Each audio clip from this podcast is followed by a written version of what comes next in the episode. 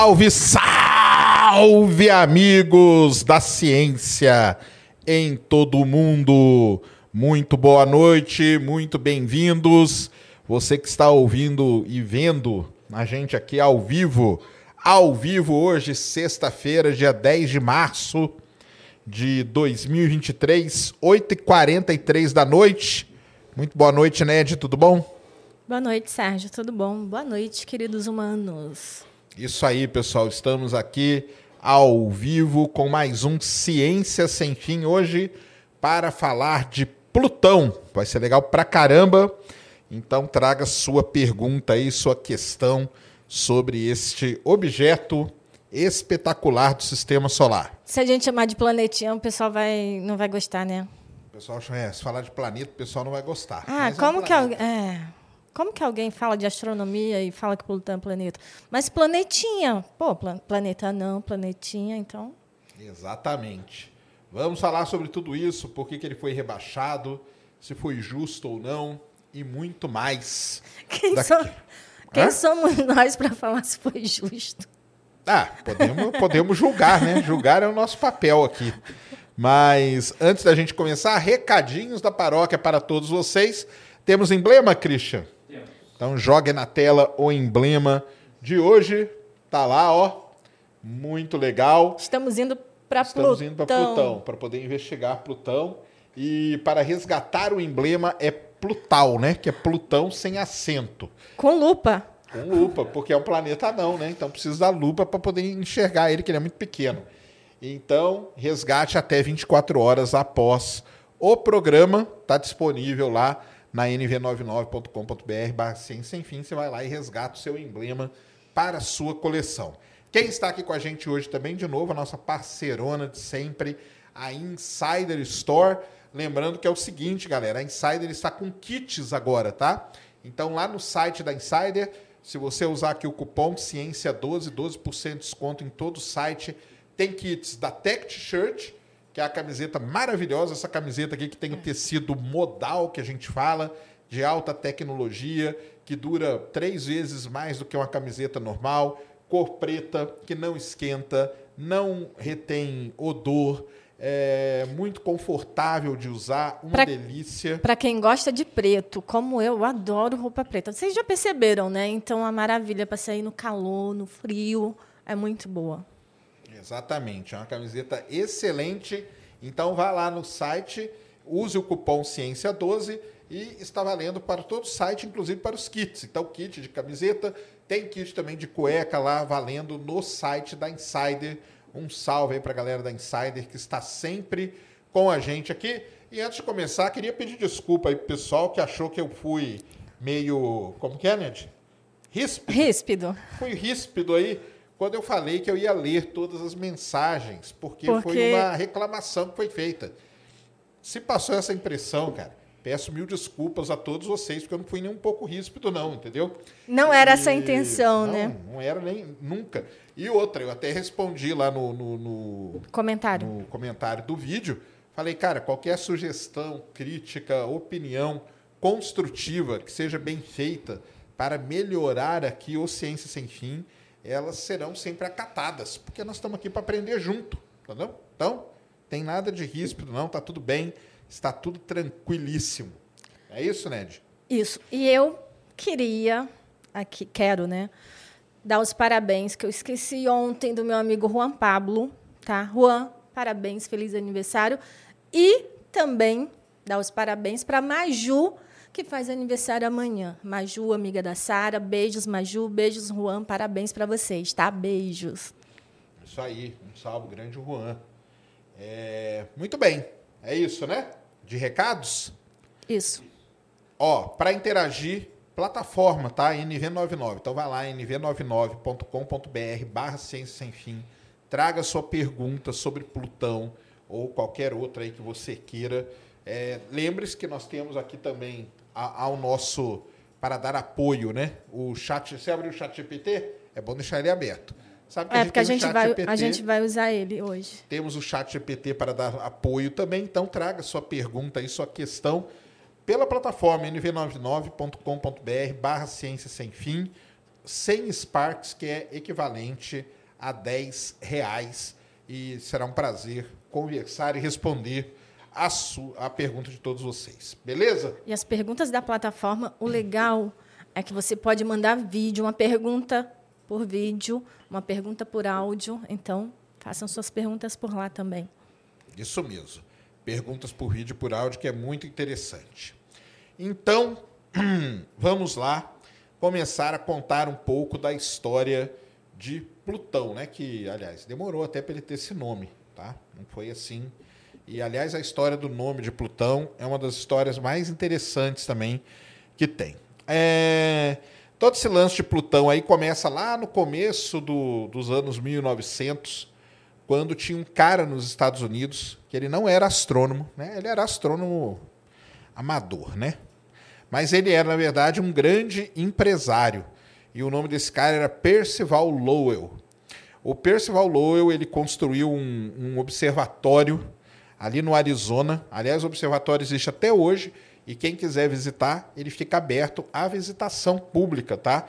Chama-se Observatório de Flagstaff, no Arizona. O Percival Lowell ele tinha duas obsessões na vida dele.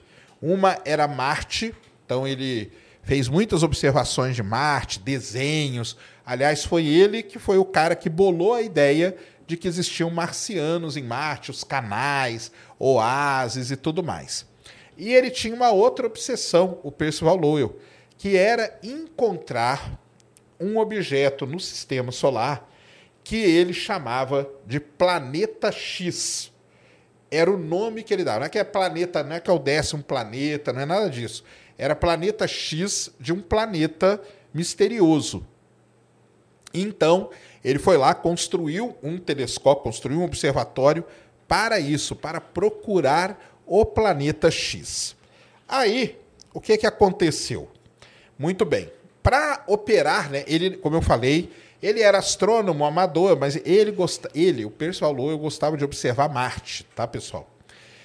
Ele precisava de alguém, de um cara bom para poder procurar pelo planeta X. E aí ele fez uma chamada para atrás de algum astrônomo e tudo mais. Essa chamada foi bater lá numa fazenda perdida lá no meio dos Estados Unidos, onde tinha um outro cara que também não era astrônomo, mas manjava muito de astronomia, chamado Clyde Tombaugh, entendeu? Com um nome muito importante, guardem esse nome aí. O Clyde Tombaugh, ele morava numa fazenda e ele gostava muito de astronomia e ele estudava ótica e tudo mais, tanto que ele construía telescópios usando pedaço de coisa que sobrou, pedaço de trator, é, peça de caminhão que, tava, que já tinha parado de funcionar para fazer o motor, para fazer a montagem. Ele fazia o tubo com cano que tinha lá na fazenda. Ele era um cara muito bom. E ele, o Clyde Tombaugh, ele tinha uma facilidade muito grande em desenhar coisas, em observar o céu, em detectar objetos e tudo mais. E aí, olha só, a história do Clyde Tombaugh ela é sensacional. O Clyde Tombaugh saiu, ele viu esse anúncio que o Percival Lowell estava querendo um astrônomo lá para o observatório de Flagstaff para procurar o tal do planeta X, e ele saiu lá da fazenda dele, onde ele trabalhava, sem nada, sem nada. Ele não tinha nada, ele não tinha dinheiro, ele não tinha nada e foi lá para o Arizona para trabalhar no observatório de Flagstaff. Ele tanto não tinha dinheiro nenhum porque ele dormia dentro do observatório. Então arrumou lá um canto, ele dormia lá e ficava observando. Usava lá o telescópio, observava e fazia o objetivo, né? Vamos lembrar sempre, era achar o planeta X. Como que ele ia achar esse planeta? Então a ideia dele era a seguinte: ele fazia uma foto num dia, Dali dois, três dias fazia foto na mesma posição do céu e ficava comparando aquelas fotos para ver se esses se esse se tinha algum objeto ali que mexia. Então ele foi fazendo isso. Tirava uma foto, dois, três dias fazia outra foto e comparava. Tirava uma foto, dois, três dias fazia outra foto e comparava. E assim foi indo o Clyde Tombaugh trabalhando lá no observatório de Flagstaff. Até que, até que no dia é, eh, 22 de janeiro, ele fez uma foto do céu, 22 de janeiro de 1900 e depois nós vamos olhar aqui a data direitinho, tá? Para não falar errado para vocês. Mas ele fez uma foto no dia 22 de janeiro e ele fez outra no dia 29 de janeiro. E foram essas duas fotos que descobriram Plutão. Mas a descoberta mesmo fez aniversário agora, porque foi no dia 14 de fevereiro. Ah, mas por que, que tanto tempo assim depois, né? Porque a, a vida naquela época não era a sua vida de hoje, cara, que você tira foto aqui no Instagram e na hora tá pronto. Então ele tirava uma chapa fotográfica gigante, aquilo lá tinha que ser revelado, ampliado e tal, secado para depois ele poder usar um equipamento muito interessante chamado Blink Separator. Ele colocava as duas imagens e aí o, o equipamento fechava um olho dele e depois fechava outro, fechava um e fechava o outro. E nessa é como se ele estivesse piscando e olhando as fotos. Por quê? Se ele tirou a foto da mesma região do céu, na hora que tivesse o objeto novo, que era o tal do planeta X, numa foto ele ia estar numa posição e na outra, na outra, na outra posição. E foi exatamente assim que o Clyde Tombaugh descobriu Plutão, que não tinha esse nome. Daqui a pouco vou contar a história do, do nome dele. Coloca ali, Christian, o Wikipedia ali, cara, só para eu lembrar ali o ano. Me deu um branco agora do ano, viu, galera? Foi. Vai descendo aí. Aí, ó. Clyde Tombaugh, é, 18 de fevereiro de 1930 que ele descobriu. Só que as fotos, foi 18 de fevereiro, acabou de fazer aniversário. Só que as fotos foram de 22 e 29 de janeiro de 1930, quando, quando Clyde Tombaugh, então, descobriu. E aí foi uma alegria. Ah, e aí tem uma coisa muito triste. Lembra o Percival Lowell, que tinha a obsessão de descobrir o planeta X? O Percival Lowell já tinha morrido. Então o Percival Lowell morreu sem saber da descoberta do tal planeta X. Ele que construiu o observatório, ele que contratou o cara, ele que investiu, porque o, o, o Percival Lowell, para quem não sabe, eu não sei se eu falei, ele era um empresário. E ele pôs dinheiro naquilo ali, só que ele morreu sem saber da existência do planeta X, porque quando Klein descobriu, já o Percival Lowell já tinha morrido. Então, esse é um resumo aí da história da descoberta desse planeta aí, que ainda não tinha nome, tá? Que ainda não tinha nome, mas era um planeta. É isso? Isso. Tem alguma pergunta já? Temos. Tem na plataforma também, né, Cris? Ah, na plataforma tem duas agora.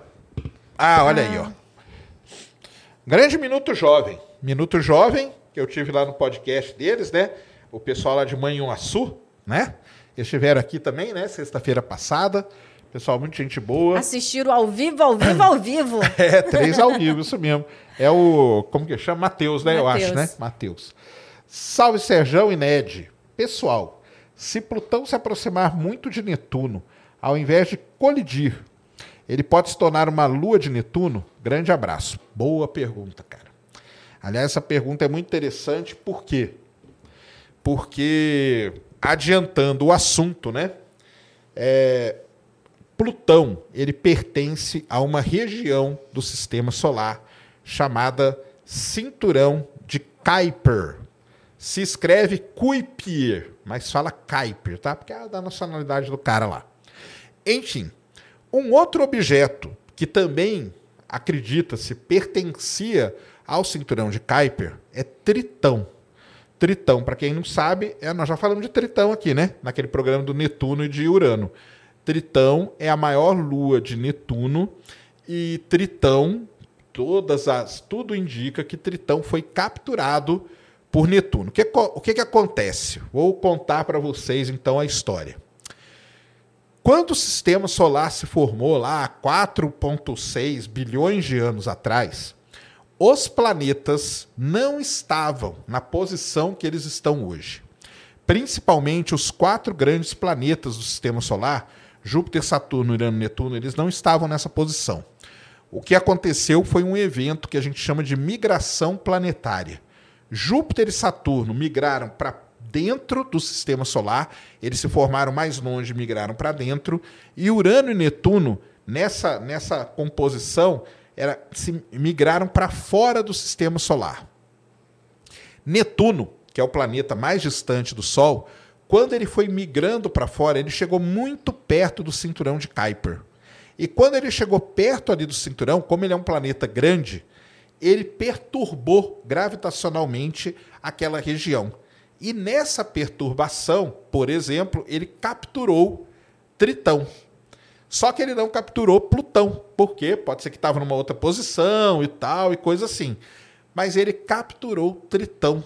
Então, é, pode ser isso aí que o Matheus falou, sim. Se Plutão chegar perto, como Plutão é pequeno, ele seria capturado, se transformaria numa lua de Netuno. E, aliás, uma coisa muito interessante né, uhum. que aconteceu é que em 89 a Voyager 2 passou por Tritão e em 2015 a New Horizons, tá, que depois nós vamos falar dela, passou por Plutão.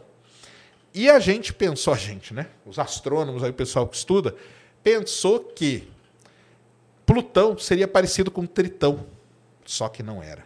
E depois nós vamos ver as imagens. Não, o, o incrível da New Horizons é que tipo não se tinha a dimensão do quão especial Plutão é, né? A, a questão das montanhas, dos vales e assim hum, teremos imagens. É isso mesmo. Foi uma grande surpresa quando ela passou, porque muita gente falou assim, cara, por que, vocês estão fazendo isso? Vai ser igual Tritão, entendeu? E, e não, não tem nada a ver. É bem diferente mesmo. Então essa aí que é esse lance da captura. Será que um dia vamos encontrar vida em Plutão? Ah, podemos falar disso aí. É... Tem a outra aí, Christian? Joga aí. Valeu, Matheus. Tamo junto, garoto. A namorada dele é, é Paula, né? Acho que é. E um beijo para Paula também. Isso aí. RDG. Obrigado, cara. Quais são as principais características da atmosfera de Plutão e como ela se compara com a atmosfera de outros planetas anões do sistema solar. Excelente pergunta, RDG. É, muito bem.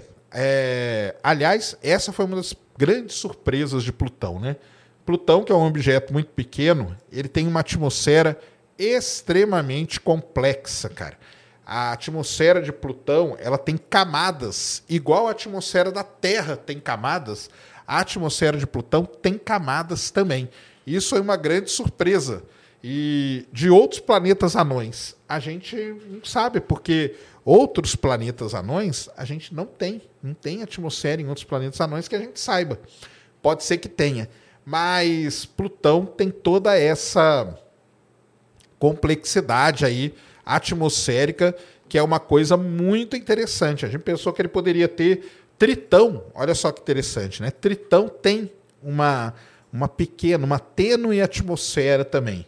E Plutão tem uma atmosfera muito mais complexa do que isso. Então, tem toda a composição química, daqui a pouco a gente vai falar da composição química ali da atmosfera de Plutão, mas talvez a principal característica dela é ser, como o pessoal gosta de falar, estratificada. Ou seja, ter camadas, igual a Terra tem, né? Troposfera, exosfera, mesosfera, atmosfera de Plutão tem essas camadas também. Beleza? Valeu demais, cara. Muito obrigado. Acabou? Ah, tá aguardando a aprovação, né? É, Samuel Spor.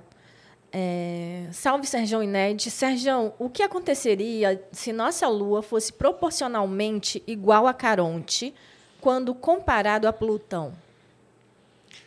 Muito bom, muito boa pergunta. Aliás, Plutão tem isso, né? É, depois, né? Já que ele tocou em Caronte, o que, que acontece? O Clyde Tombaugh, lá em 1930, descobriu Plutão, mas ele nem sabia que tinha. Ainda falta contar a história do nome, hein? É, nem sabia que tinha lua nem nada. Ele descobriu aquele objeto ali, pequenininho, o telescópio dele era limitado. E depois de alguns anos, usando um telescópio muito maior, os astrônomos descobriram Caronte. E, aliás, a foto descoberta de Caronte é bem interessante, daqui a pouco a gente coloca aí, que eles observaram Plutão e eles viram um caroço em Plutão, assim, como se fosse uma espinha, sabe? E aí depois eles observaram uma outra vez e a espinha tinha mudado de lugar. Isso, ah, cara, só pode ser uma lua. O problema é que ela era muito grande comparada ao planeta. É, Caronte, Samuel, é, tem do, dois problemas, vamos dizer assim, né? Um deles é ser muito grande comparado ao planeta primário, que a gente chama, ao objeto primário. E outra coisa, o centro de gravidade de Plutão e Caronte não está em nenhum dos dois, está no meio. Isso faz com que, depois de séculos, ou um século pelo menos, é, alguns astrônomos quiseram meio que mudar a classificação de Plutão. Não por causa de planeta tal, não. Mas para ele, ele ser um objeto binário. Entendeu? Um binário. Então, é, Plutão e Caronte seria um objeto binário no sistema solar, porque o centro de gravidade está fora, está no meio. Cara, se isso acontecesse com a nossa Lua, seria um problemaço gigantesco, cara. Porque imagina.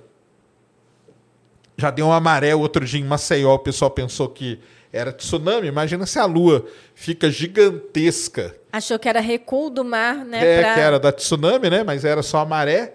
Agora imagina uma Lua gigantesca, igual Caronte é comparada a Plutão ia ser um problema de maré, ia ter vários problemas, ia dar uma, uma desestabilizada generalizada aí, entendeu? Então, sim, a nossa Lua ela tem o tamanho certinho, tá? Ah, tudo no nosso sistema, né? Terra, Lua, Sol, é muito perfeitinho. É. é tamanho certo, distância certa.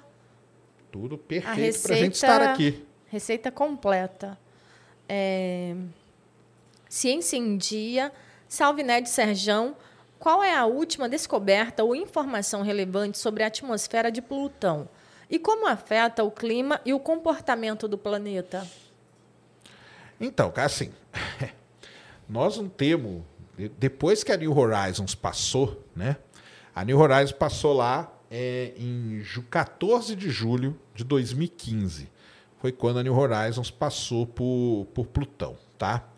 É, depois disso, ela passou, foi embora, né? Lógico que os dados ficaram, o pessoal ainda estudou um tempo e tal. Cara, mas depois disso, assim, a gente não tem últimas informações, né? As últimas informações que a gente tem são essas aí que eu falei, né?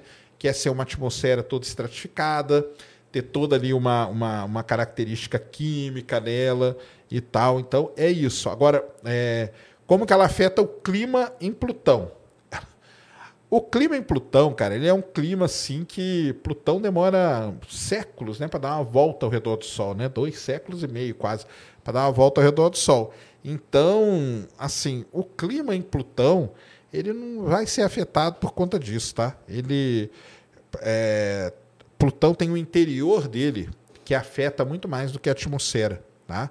Que mantém ali o, o tipo um oceano meio que derretido no seu interior. Daqui a pouquinho a gente fala disso aí, que é muito legal. Alexandre Alonso dos Santos Lemos.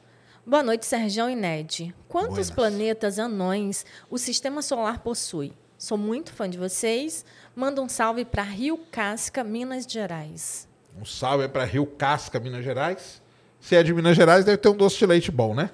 É, então. Só não é o melhor do mundo, mas deve ter. Escreve bom, aí, né? cara, se em Rio Casca tem um doce de leite bom. É, cara, então, aí essa é uma belíssima uma pergunta, né? Por que, né? Que vamos pular então para isso, né? Por que que virou planeta não, né? Muito bem. Em 2004, né, 2005, a NASA mandou então uma sonda para estudar Plutão, que foi a New Horizons, tá? Uma sonda muito legal. Em dois, aí em 2005, 2004 foi a sonda. Em 2005, é, o. Como que chama? Pô, o cara da Universidade da Califórnia, esqueci o nome dele agora. Bem, em 2005, os astrônomos, é, estudando aquela região do sistema solar, descobriram objetos ali, Sedna, por exemplo, e outros, que quando eles olharam para aqueles objetos, eles falaram: caramba, esse objeto aqui, se brincar, ele é maior que Plutão até.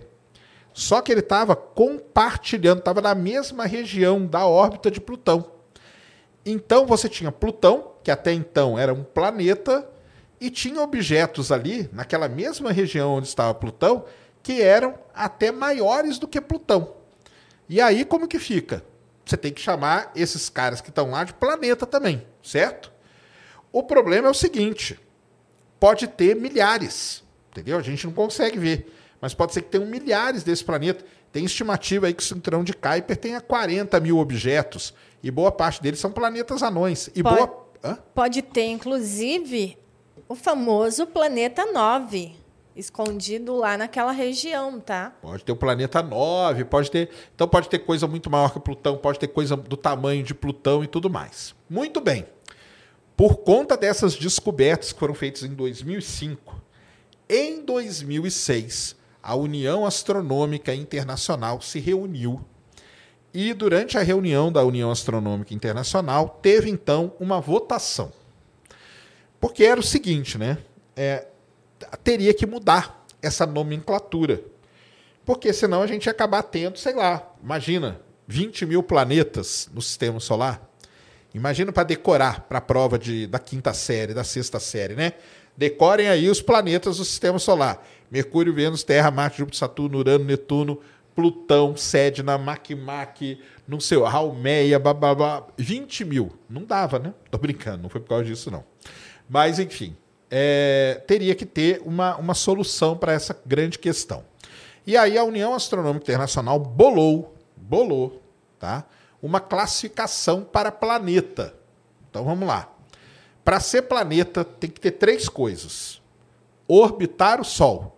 Plutão orbita o Sol. Opa, beleza. Tem que ser redondo, ou uma redondeta, né? Igual o pessoal gosta de falar, né? Tem que ser redondo. Plutão é redondo, bonitinho, perfeito. Ah, mas uma coisa, quando a gente fala em redondo, as pessoas, ah, geóide. Quando a gente fala redondo, a gente não está falando do Iberê que fica procurando a esfera perfeita, a bola perfeita, tá? Não necessariamente é redondo, totalmente redondo. É, tem que ser redondo. É, ele não pode ser, por exemplo, igual um asteroide é, porque um asteroide ele é todo deformado. Então, igual aquele lá que eles mudaram o nome, agora tu vai lembrar. Que era duas partes, que acredita-se que. Ah, é, o Arrokoff, né? É, que é o outro que ele discutiu. Isso aí. Então, por quê? Esse negócio de ser redondo quer dizer que o objeto está num negócio que a gente chama na astronomia de equilíbrio hidrostático. Ou seja, a pressão, a gravidade é igual à pressão que a gente fala. Então o objeto ele fica naquela forma ali e por isso que a Terra é redonda, tá? Além de várias outras coisas. Mas enfim, então tem que ser redondo. Plutão era redondo. Tem que orbitar o Sol. Plutão orbita o Sol. E aí eles inventaram, tá? E é daí que surge toda uma revolta, porque existe essa revolta, tá? Por muitos, inclusive. Muita gente, inclusive eu, sou revoltado por conta disso. Somos dois, né, Sérgio? Exato. A terceira coisa é o seguinte: para ser planeta, o objeto tem que ter, eles chamam, né? Que tem que ter a órbita limpa. Isso quer dizer o quê? Ele tem que ser o objeto dominante na órbita dele. Porque, por exemplo, Júpiter, a órbita de Júpiter não é limpa. Tem os troianos ali, mas nem se compara. Né? Júpiter ele é o objeto dominante. E aí Plutão não né, é, cumpria esse terceiro requisito. Por que, que ele não cumpria? Porque ele compartilhava a órbita dele com objetos até mesmo maiores do que ele. Então, se criou esse termo planeta anão, tá? Que acaba, né? E aí tem começa milhares de discussões sobre isso, tá? Enfim, muita gente não gostou porque a palavra anão às vezes ela tem um sentido pejorativo, entendeu? Então, por inclusive, que, tá aí inclusive até para a gente pesquisar, se a gente coloca não, é, dependendo na pesquisa, não vai, porque é como se a gente estivesse tentando é, afetar alguém. É complicado. Exato. É isso aí. Então, mas enfim, criaram esse termo planeta não. E nessa brincadeira toda, né, de mudar nome para lá e para cá, Ceres, por exemplo. Ceres, que era ele nasceu como um planeta. Olha Ceres, né? Ceres nasceu como um planeta, porque como ele ficava entre Marte e Júpiter. Ceres muda mais do que não sei nem o quê. É... Não se decide. O pessoal pensava que ele era o planeta que estava ali entre Marte e Júpiter. Depois reba rebaixaram ele para Terceirona, igual o Fluminense. Chamaram ele de asteroide. E aí no tapetão, lá de 2006, ele subiu de divisão É, foi e virou segunda. planeta, foi para segundona, virou planeta anão também.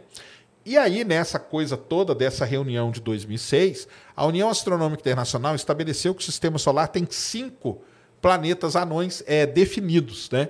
Que é Plutão, Ceres, Sedna, Makemake e. Haumea.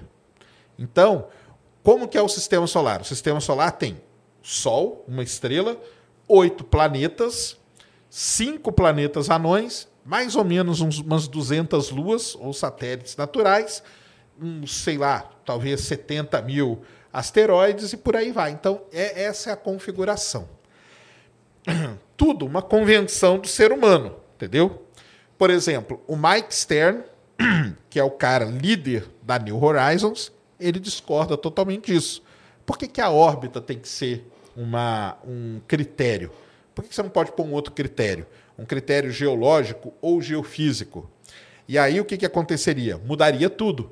Porque, por exemplo, Ganymedes, Titã poderiam virar planetas. Olha a bagunça que isso ia causar. Eu acho que podia deixar do jeito que estava só Plutão, os outros que inventassem. Os outros, é. Pô, Plutão tem um coração, é tão bonitinho. Plutão tem todo uma, um histórico e tal, né? Enfim, essa discussão aí vai, vai longe, entendeu? Vai até hoje, continua e tal. E, mas é isso aí, né? A União Astronômica Internacional que manda nessa nomenclatura no sistema solar e ela criou isso aí e assim ficou, então, Plutão como planeta anão, tá? Essa que é, que é a história. Mas, nós estamos falando de Plutão, Plutão, Plutão. Plutão não tinha esse nome. Plutão era um objeto lá que o Klein de Tombaugh descobriu. E aí, precisamos dar um nome para aquele objeto. E aí tem uma história muito legal, pessoal. É o seguinte: É, de todos os planetas, né? Estamos lá em 1930, tá? Tudo é planeta. Nem existe planeta, não. É, de todos os planetas, então lá, Mercúrio, Vênus, Marte, Júpiter, Saturno, nenhum desses foram descobertos, né? Concordam comigo, né? Pessoal olhou para o céu, viu aquele negócio mexendo diferente, chamou de planeta. Um era vermelho, virou o deus da guerra. Um era o maior de todos, virou o deus dos deuses e assim foi, foi indo, né? O nome que eles foram dando. Aí, lá em 1700 e pouco, descobriram Urano. Urano foi descoberto. Nós contamos aqui a historinha. Netuno já não foi descoberto, né? Ele foi, foi aquele lance cal- calculado e tudo mais. Mas, enfim, tudo isso foi na Europa. Plutão, ou esse objeto, era o único planeta que foi descoberto nos Estados Unidos. Olha só que interessante isso. E aí, o que que o americano, né? O americano faz um marketing maneiro, falou assim: precisamos dar um nome para esse objeto. E aí eles fizeram um concurso mundial para dar nome àquele objeto que foi descoberto. E teria que seguir algumas regras, tá? E as regras eram as seguintes: lógico que teria a ver com um- alguma coisa da mitologia, também você não podia dar um nome qualquer para fugir dessa, dessa regra básica da União Astronômica Internacional. Teria que ter, olha só que legal, hein? Teria que ter as letras P e L no começo. Por quê? Percival Lowell. Lembra do Percival Lowell que eu contei para vocês? Então tinha que ter o P e o L. Tinha que ter, não tinha como. E aí fizeram esse concurso por carta, olha só, hein? Por carta. Todo mundo começou a escrever carta e mandar para os Estados Unidos. E você não era só a carta, você tinha que pôr uma justificativa, tal, e não sei o quê. Eles receberam lá um monte de carta, um monte. Começaram a separar, lógico, né? Quando você faz um concurso mundial, vai acabar vindo vários nomes parecidos. Então eles reuniram ali os nomes que tinham mais né, frequência, que tinham aparecido, e por conta de ser um ser mitológico, né? Plutão é o deus aí do, do submundo, né? Que a gente chama e tal. Por conta de tudo isso, e por ter o P e o L, né? De Percival Lowell, escolheram esse nome aí, Plutão. Não tem nada a ver com Pluto, com. Muita gente acha que tem cachorro, né? Mas não tem nada a ver, não. Foi escolhido assim. E quem ganhou o concurso foi uma menininha inglesa, tá? E ela tinha, acho que, se não me engano, 13 anos na época, quando ela nomeou Plutão. Então, é, a partir de então, Plutão começou a ser chamado de Plutão e é assim até hoje, tá? Aliás, dar nome para as coisas do sistema solar é um negócio muito, muito interessante, tá? Muito legal. É, inclusive, não acredite nessa história de comprar uma estrela para alguém que não, ela não vai ser sua, não, nem vai ser da pessoa e você não pode nomear. Só quem pode nomear os astros celestes é a União Astronômica. É isso aí. É, muita gente vende a estrela é, e tal, né? Fica Mas... enganando as pessoas vendendo estrelas. Não dá, não pode. Para nomear estrelas. A gente está avisando. Se quiser comprar aí. Exatamente. É, Tiago Bonito. Além de Caronte, quantas luas tem o sistema plutoniano? Boa, garoto. Cara, Plutão é, é muito interessante, né? Porque descobriram Caronte, depois descobriram algumas outras. Plutão tem cinco luas, tá? Cinco luas orbitando. E duas delas foram descobertas depois. Mike Brown. Lembrei o nome do cara lá da Universidade da Califórnia. Mike Brown. Aliás, o Mike Brown ele tem um livro muito legal que chama-se o seguinte: Como eu matei Plutão. É o, é nome do livro dele. Por quê?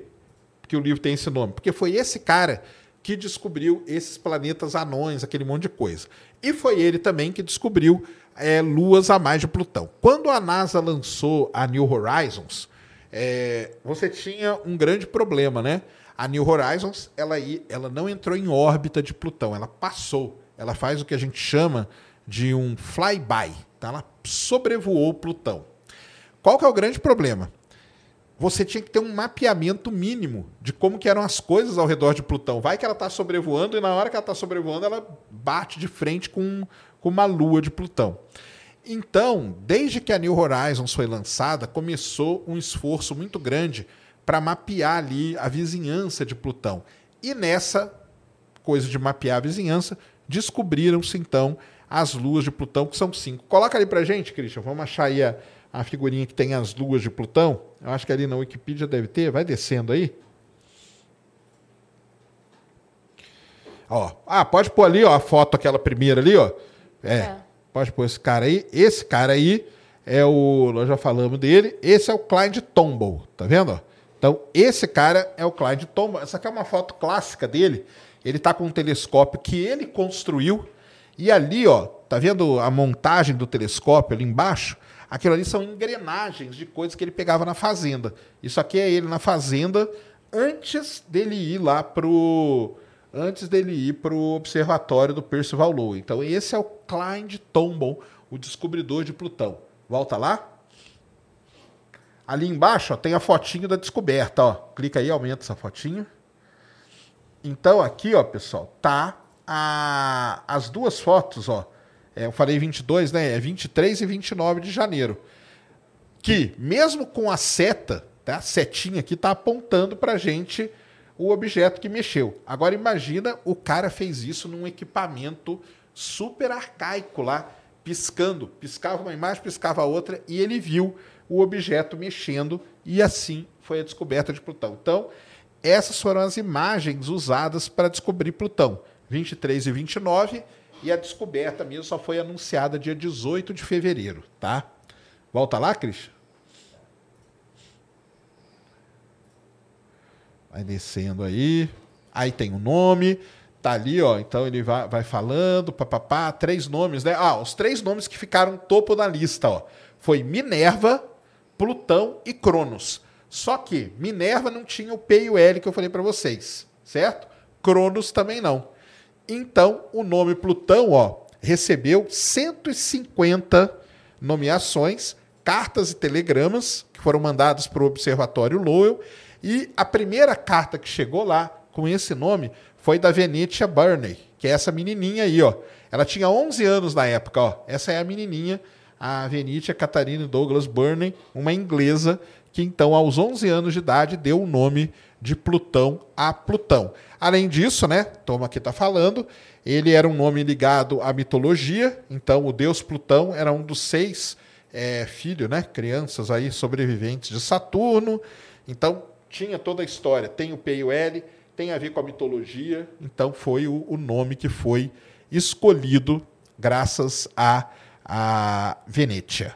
Vai descendo aí, cara? Parará. Plutão desaprova. Vai. Vamos achar aqui a fotinho das, das luas aqui. Pode ir para baixo aí. Pode ir, pode ir, pode ir. Vai ter a fotinho da lua, não? Vai, vai. Plutão, parará, parará, que é a estrutura, daqui a pouco a gente fala disso. Olha lá, vai, pode ir, atmosfera. Ah, aqui, ó. Plutão e seus, e seus satélites. Só abre essa aqui. Então, ah não, mas antes volta lá. Vamos pegar uma antes ali. Pega aquela primeira lá, ó. Isso. Então, tá aqui, ó. Isso aqui foram as imagens, ó. 7 de julho de 2012, imagem feita pelo Hubble. Como eu falei antes da New Horizons, né? A New Horizons ia passar lá em 2015. Então os caras tinham que mapear, porque, ah, vai que ela tá no rumo aqui de bater em alguma coisa, então a gente dá um jeito. Então, ó, tá ali Plutão, tá ali Caronte, que o pessoal chama Charon, né? Que é Caronte em inglês. Aí tem Hydra, Nix, Kerberos e Styx. Então essas são as cinco luas de Plutão. E olha que legal, quando a New Horizons passou por lá, ela fotografou todas as luas. Agora pega aquela imagem lá. Olha aí, ó. Isso aqui são fotos, foto feita pela New Horizons, ó. Aqui Caronte, para ver o tamanho, né? Comparação, né? Caronte é muito grande. Hydra, Kerberos, Nix e Styx. Então tá aí as cinco luazinhas de Plutão. Beleza? Tem pergunta na plataforma, Cris? Então manda lá. Pode mandar. R. Ah, o RDG de novo? Ah, ah, beleza. RDG. Boa noite, Serjão e Ned. Manda um salve para o Jardim Fortaleza Guarulhos. Salve, Jardim Fortaleza. Tamo junto. É nós. Manda aí seu salve, Ned. Jardim Fortaleza. Salve, Jardim Fortaleza. Tenho uma dúvida. Os três pontinhos não preciso ler, não, né? Tô brincando. Tô brincando, pessoal. Tô brincando. É. Não, pior é nem Depois o pessoal vai, vai falar que a gente briga quando termina. Tô brincando. Vamos lá. Não, essa aí já foi, cara. Quais são as principais características é, da atmosfera de Plutão e como ela se compara? Ah, é. essa aqui, Cris. E... Não, essa aí já foi. Ele mandou essa daí. É, ele mandou a mesma. É, é a mesma pergunta, né, RDG? Nós Isso, já respondemos. Só que... Era só o salve o lá para Guarulhos. Isso. Tamo junto, é nós. Beleza. Tem essa aí, né? Ciência em dia? Tá. Ciência em dia mandou aí pra gente. Fala, Ned Serjão quais são as implicações dos resultados da missão New Horizons em relação às nossas teorias e modelos existentes sobre a formação e evolução de Plutão e outros corpos transnetunianos. Grande abraço. Caramba, pergunta difícil pra caramba, hein? Eu acho que ele está querendo saber mais é a questão, porque a gente sabe que ah, tem os gigantes gasosos, né? Por que que tem esses planetas anões, porque antes também era planeta, né? Plutão, é rochoso. É, isso é mais mesmo. essa questão. É, quando. Cara, é o seguinte, a, a New Horizons, né, quando ela passou ali, ela. Primeira coisa, né, que ela mostrou que Plutão era muito diferente de Tritão, tá? Isso aí foi uma das coisas que ela mostrou. É, ela não passou só por Plutão. Em 2019, ela passou pelo o objeto que chama Arrokoff. Mostrou que ele é um objeto binário de contato, que a gente chama, que ele é formado por dois objetos que colidiram. Mas a colisão foi tão devagarzinha e tranquila que, em vez de um bater no outro e quebrar os dois, um bateu no outro e grudou. Entendeu? Alguém aqui tem máquina de gelo em casa? Quem tiver máquina de gelo em casa vai saber o que eu estou falando.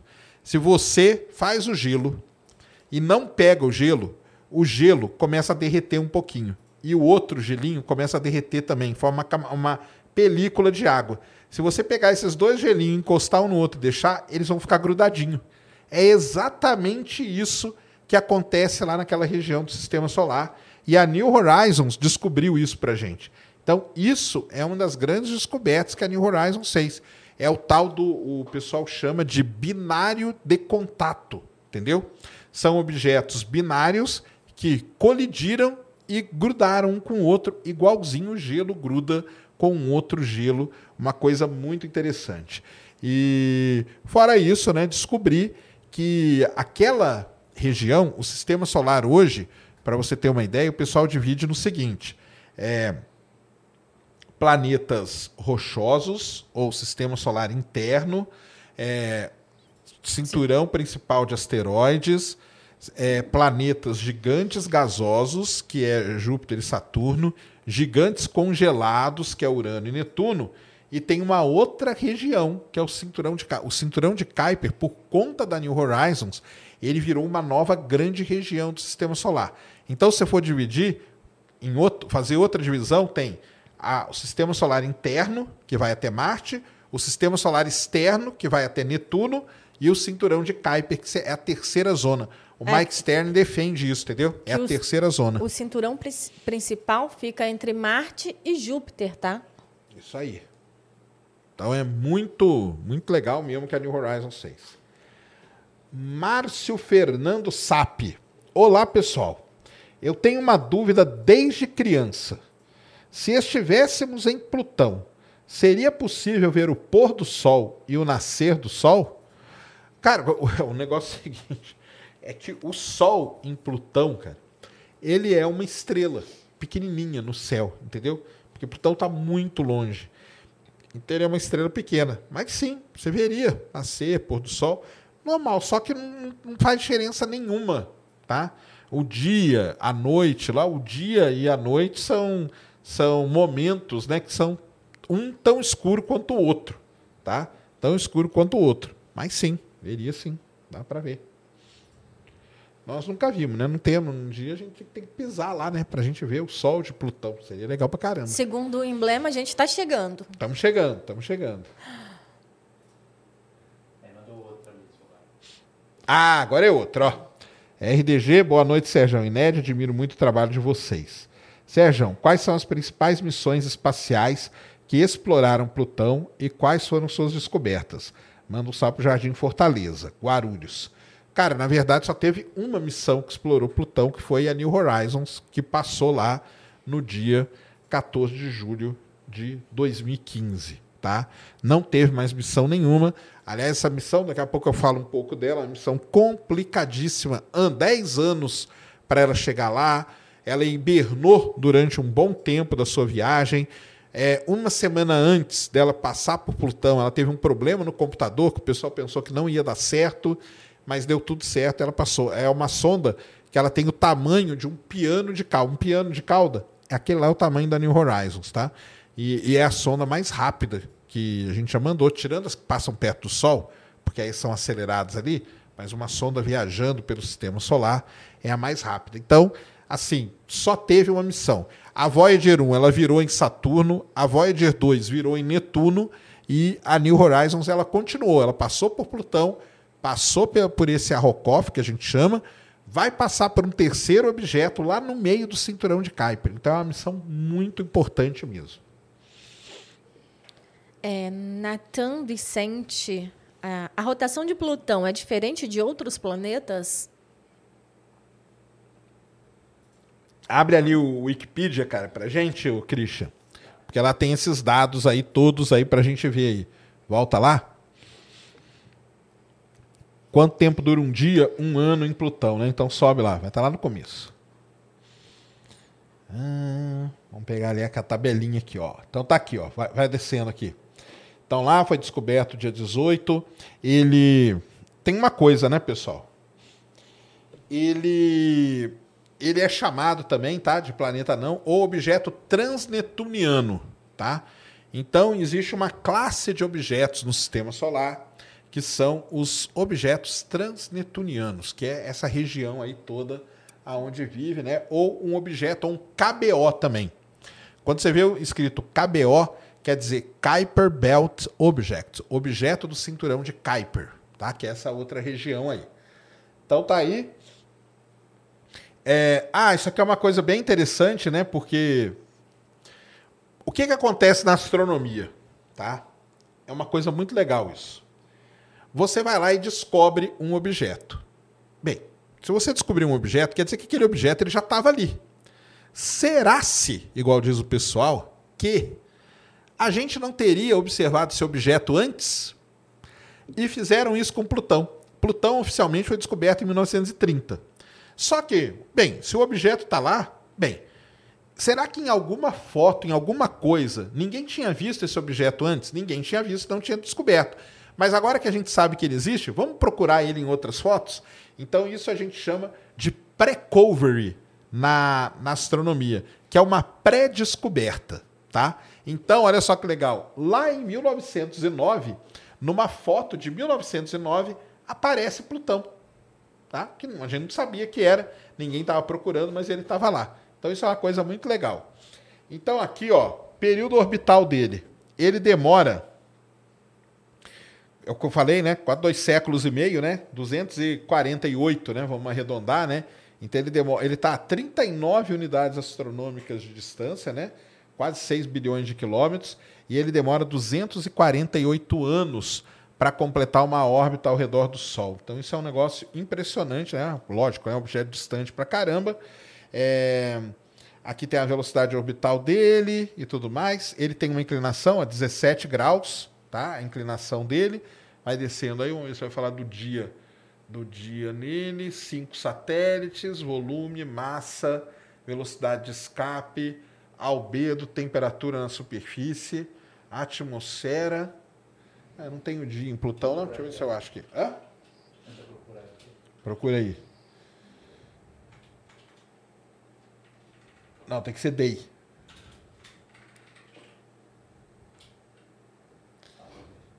Não, aí é o período orbital. Deixa eu ver se eu acho aqui.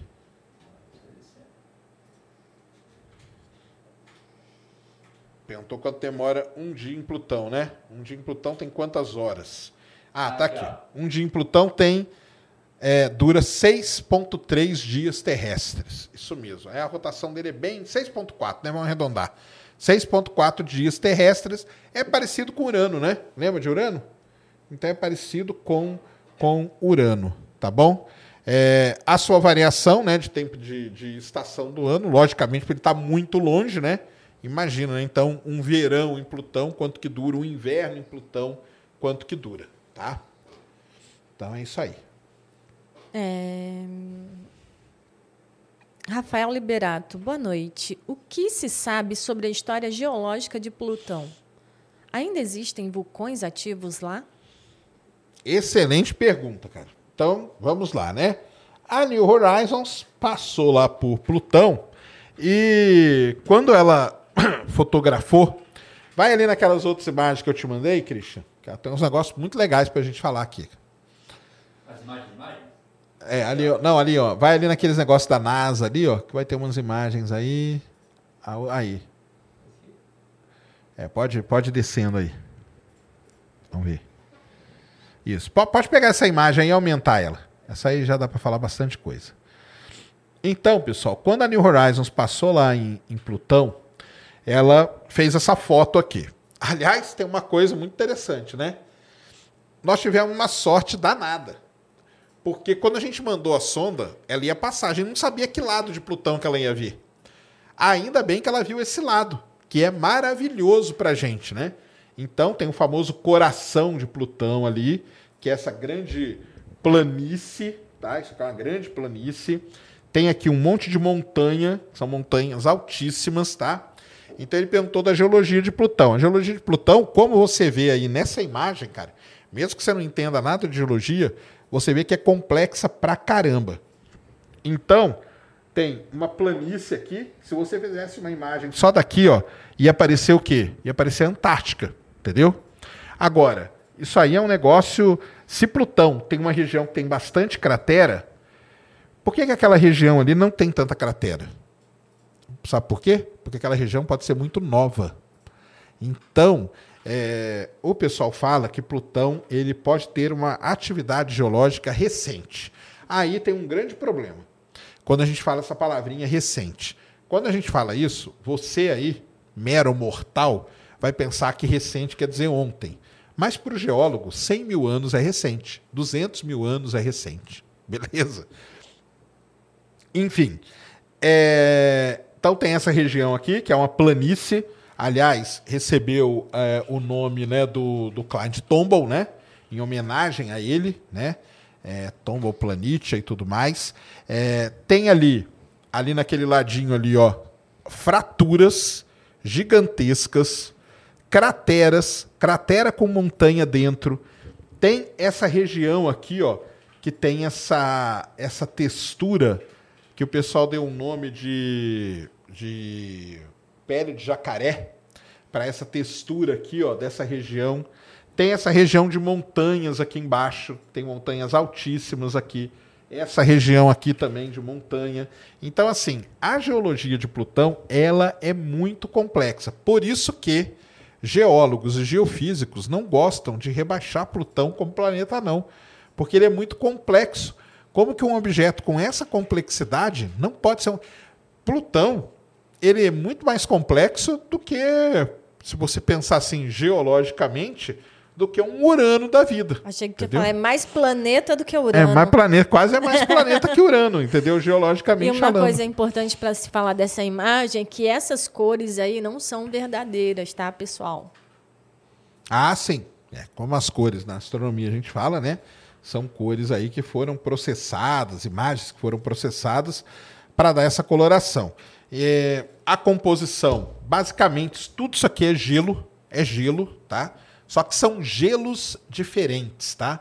Então, para você ter uma ideia, aquelas montanhas ali são montanhas de gelo de nitrogênio. É nitrogênio em estado sólido, tá?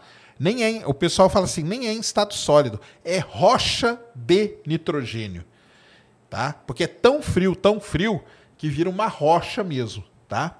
E essa região aqui no meio, você vê, né? Que ela parece que é uma região bem mais fluida e tudo mais. Então, até hoje o pessoal estuda essas, essas, essas regiões aí de Plutão. Tem grupos que se dedicam a estudar pequenos pedacinhos ali no canto, né? Você tem crateras grandonas, né? Tem essas fraturas que cortam Plutão. Então, assim, é um objeto muito complexo do ponto de vista geológico, tá? Muito mesmo. É lindo. É, o pessoal está comentando aqui sobre a questão das cores, que eles achavam que tinha essas cores mesmo. Ah, sim. Não, não é. Tá? Tanto que você vê essa imagem aqui, você vê ela de, em várias cores é. diferentes, é. tá? Eles acabam colocando também para a gente ter uma ideia é, das partes, do relevo, então para destacar mais. Isso aí. Uh, Eduardo Miranda, não é viável uma sonda ir até Plutão novamente? Então, cara, aí é o seguinte, eu vou te contar a história da New Horizons. Aliás, Christian, abre ali que eu te mandei duas capas de livro. Só para Chasing, Chasing New Horizons. Coloca aquela ali. Então vamos lá. É, tem dois livros muito legais sobre, sobre Plutão, tá? Um deles é sobre Plutão mesmo, que é um livrão, tá? Eu tenho ele, é muito legal, tem toda essa parte de geologia, você, você fica ali. Mas tem um livro que é muito interessante, que chama Chasing New Horizons, que foi escrito por um cara chamado Mike Stern. Então, o nosso amigo aí perguntou de mandar uma sonda para Plutão, né? Então, esse livro aqui, ó, Chasing New Horizons, o Mike Stern, o Alan Stern, né? Mike Stern não, o Alan Stern. Tá, tá vendo que aqui é aquela foto lá, que ele pôs na capa?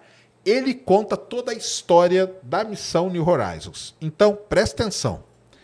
O Alan Stern, ele é um cara é, obcecado por Plutão desde que ele entrou na faculdade, cara. Isso é que é muito legal que ele conta nesse livro. Então ele entrou na faculdade, ele começou a estudar Plutão e tal, não sei o quê. E ele, quando ele saiu da faculdade, ele entrou num programa da NASA e o objetivo dele era fazer uma sonda para ir para Plutão. Tá? Ele não gostava só de Plutão, não, ele gostava de cometas também, de um monte de coisa. Tá? É, uma história triste até que tem do Alan Stern, é, no acidente da Challenger em 1986, tinha uma sonda que ela ia estudar o cometa Halley. Tá? É a sonda Spartan, se não me engano. A sonda foi perdida na explosão. Essa sonda, quem tinha participado de boa parte da construção dela foi o Alan Stern.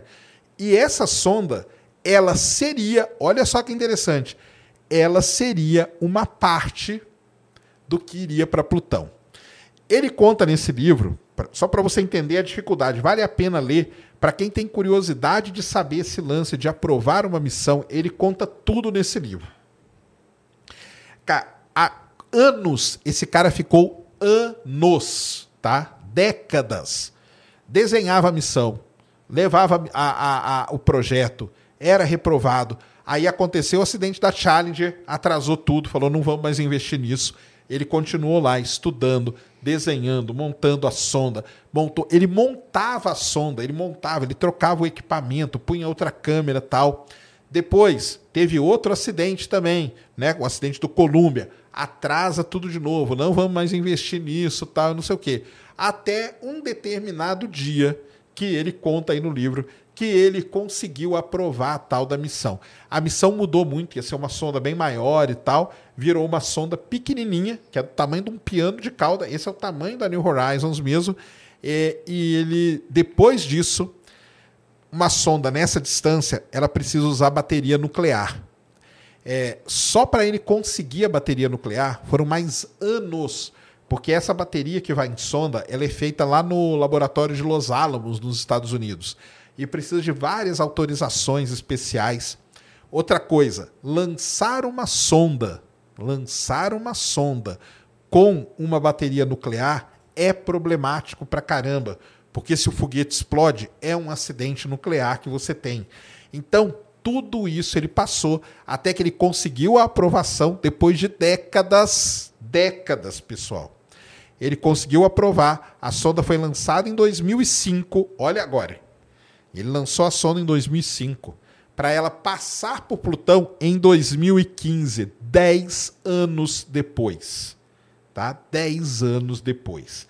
Então, é, a história desse cara, desse Alan Stern, cara, é uma história que você fala assim, cara, que cara que é, ele ter é obcecado. Ele é um cara obcecado mesmo porque ele não desistiu. Ele teve várias vezes, ele conta nesse livro, ele teve várias vezes perto de desistir. O pessoal fala, cara, esquece essa missão, esquece isso aí, vai estudar Plutão para quê, cara? Para que mandar uma sonda tão longe? Que é isso. Então, cara, é, vale a pena mandar uma missão para Plutão? Depende com quem você fala. Né? Você falar com ele, ele quer mandar outra, amanhã, se for possível. Só que ele sabe que não é assim, cara. A burocracia, a grana para mandar, é, todo o investimento que é feito e é um investimento que tem que passar na frente de todos os outros investimentos que estão sendo feitos no momento. Como que você vai justificar mandar uma sonda para um lugar que você já mandou? Entendeu? Não, e então nem é... isso. Além das outras missões, por exemplo, pô, Europa. Tá bem ali. Exato. Tu vai para mais longe, entendeu? É, essa é complicado. Na verdade, o que falta é se tivesse algum bilionário excêntrico para investir numa missão dessa, ele, né? Nem ele ia conseguir, porque é muita grana, muito. É, é então, muito, eu tinha sei. Tinha que ser muito bilionário mesmo. É, isso aí Mas eu não falei que era ele. Ah, sim. Entendeu? Ele quem? Você está insinuando o quê? Não, podia juntar, né? Juntar um, sua é, meia junta os bilionários, bilionários aí sim. E faz uma missão para Plutão. É isso mesmo. Agora, isso aí que a Nete falou é um negócio legal da gente, da gente pegar do que ela falou, porque nós estamos falando de Plutão. Mas se amanhã a gente falar de Europa, vai vir a mesma pergunta. Por, é. que não manda? Por quê? Porque existem as equipes, cara. Então tem, tem a equipe do. É, isso é que é legal desse livro. Porque ele conta a história dele, mas ele fala, cara, a minha história aqui dentro da, da NASA, né? Na verdade, ele não é da NASA, tá, pessoal? Ele é de um. chama South, Southern Western Research Institute, tá? Que ele trabalha, que faz projetos para a NASA. Ele falou: a minha história é essa com Plutão. Mas do mesmo jeito, cara, tem um colega aqui da sala do lado que tem a mesma história com Titã. Então, enquanto eu estou defendendo uma missão para Plutão, o cara está defendendo para Titã, o outro, igual disse a Ned, para Europa. Pô, Europa pode ter vida. Por que você vai fazer o que em Plutão? O outro para Encélado, pô, Encélado pode ter vida. Vai fazer o que em Plutão? Imagina deixar de, de descobrir vida no sistema solar além da Terra. Para mandar uma sonda para Plutão? Então, é o lobby que rola. Então, rola esse lobby, é violentíssimo isso. Caras, assim, boa parte deles, eu não sei, ele não fala claramente, mas dá a impressão que eles são tudo meio brigados por conta disso, logicamente, entendeu? Que é cada um defendendo cada um o seu interesse, cara. Sua sardinha, né? Tá cada um defendendo o seu interesse e no que o cara. Só que a história dele, o que, que tem. Mas ele, ele deixa isso claro no livro, tá? Que igual a ele, tem os caras obcecados pelos outros planetas, pelos outros objetos. Mas a história dele é muito legal porque começa com ele na faculdade, cara. E ele vem da faculdade com isso e ele nunca desistiu. Ele levava o projeto, adivinha o que aconteceu? Ele escreve desse jeito no livro. Recusaram de novo. Entendeu? Aí teve, quando teve o acidente da Colômbia, ele falou: "Cara, agora eu nem vou lá, porque eu já sei que isso aí vai atrasar não sei quantos anos". E ele, e outra coisa, a, a sonda passou por Plutão e ele continua trabalhando na sonda, na missão, entendeu?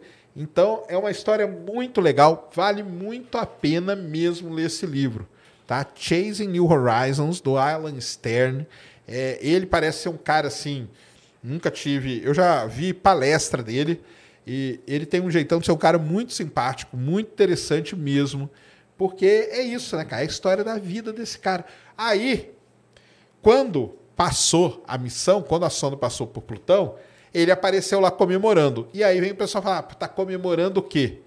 Tá comemorando, cara, a realização da vida dele. 30, 40 anos da vida dele foi dedicado a isso, entendeu? Então, é assim que acontece, tá? Exatamente. E esse é o problema, tá? De mandar uma missão. Uma missão, ela é um negócio complicado. Cara. Eu vi uns comentários aqui de vocês perguntando onde que tinha um link.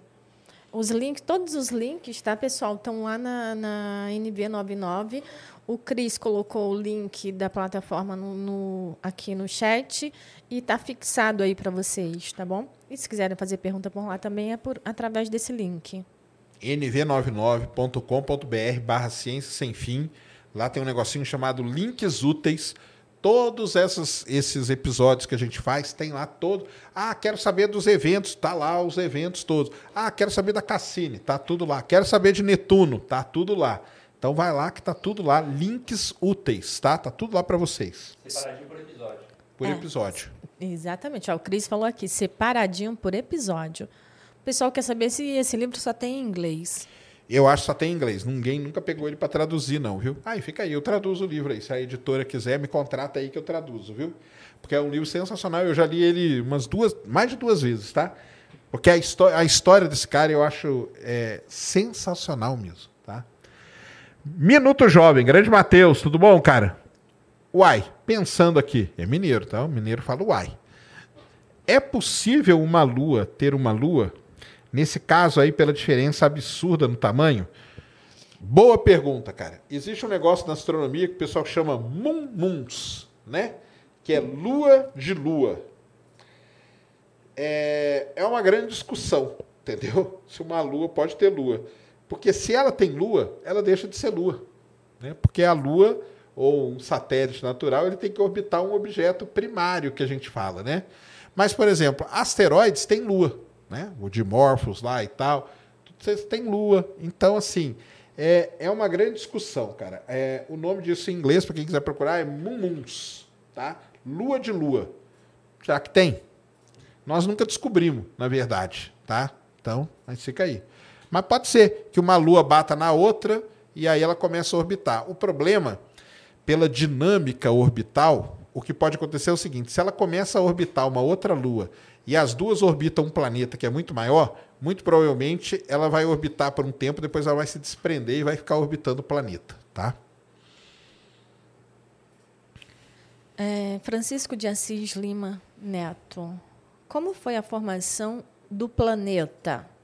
Aí ele colo colocou entre parênteses, para mim é. Boa, cara.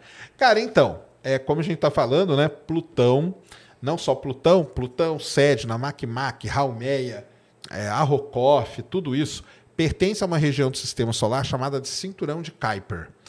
Essa região do cinturão de Kuiper, ela, por que, que Plutão é tão importante, né? por que, que esses objetos são importantes? Essa região é o que restou da formação do sistema solar. Então, quando o sistema solar foi se formando, né, formou ali os planetas rochosos, os planetas gasosos, os outros tal, e o que não se aglutinou e formou planeta e tal, foi sendo jogado para fora do sistema solar e ficou nessa região. Então, todo o cinturão de Kuiper ele é formado por restos da formação do sistema solar. Como que Plutão se formou? Se formou desse jeito, no meio da formação do sistema solar. e ficou lá jogado. O lance é que Plutão ele está no começo, é onde começa o cinturão de Kuiper, entendeu? Então ele é um objeto do começo do cinturão de Kuiper, por isso que ele chama tanta atenção. E muito provavelmente ele deve ser um dos maiores objetos ali, junto com o SED, né, que também é grande pra caramba, mas pode ser que lá no meio, meio tenha algum outro que possa ser até maior que ele. A gente não sabe disso porque a gente não consegue ver. Mas é isso. Então o cinturão de Kuiper todo, ele é os resquícios da formação do sistema solar. Por isso que é legal ir lá. Se a gente vai lá e estuda esses objetos, a gente vai entender melhor como o sistema solar se formou, tá? Clésio Luiz, aplicando nossa imaginação, se a gente pudesse trazer Plutão para, para a zona habitável do Sol, o que aconteceria com sua atmosfera e seu relevo? Cara, é, Plutão não tem campo magnético, então muito provavelmente a atmosfera dele ia ser varrida, entendeu? É, Plutão só consegue manter aquela atmosfera ali porque ele está muito longe, muito longe do Sol. Se a gente traz ele aqui para perto, muito provavelmente, né, igual Marte, né, acabou tendo a atmosfera, boa parte dela sendo varrida aí pelo vento solar, tá? Isso é uma coisa. Outra coisa, é toda aquela diferença, diferenciação geológica que eu mostrei ali, muito provavelmente vem de coisas que acontecem internamente em Plutão. Como Plutão ele é meio rochoso internamente, né, rochoso mesmo, ele tem decaimento radioativo de elementos. E esse decaimento radioativo de elementos é igual na Terra, né? Por que, que o interior da Terra é quente? Porque você tem um decaimento radioativo. O elemento vai decaindo, o elemento radioativo vai decaindo, urânio, plutônio e tudo mais, na hora que ele decai, ele gera energia, gera calor e aquilo ali aquece. Como que a gente sabe disso? Como que Plutão tem aquelas fraturas ali?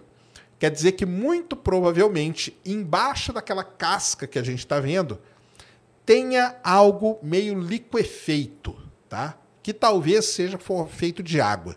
É um, eu já falei disso aqui, né? Que é o nome lá, né? Que é o geladinho, que é o slurp, que é o é aquele Cremo, raspadinha. Cremosinho, não é? Cremosinho, é isso aí. Tem aquele. Sabe o que é? Aquela raspa de gelo, assim, que fica meio derretido, meio tal. Tem um pessoal que fala que seria uma consistência tipo de uma pasta de dente, tá? Que seria o interior de Plutão ali, por conta de decaimento radioativo. Se você traz ele aqui para perto, isso aí não mudaria muito. Agora, aqueceria ali, provavelmente aquela planície ali iria derreter e tal, entendeu? Então, ah, daria uma mudada bem boa.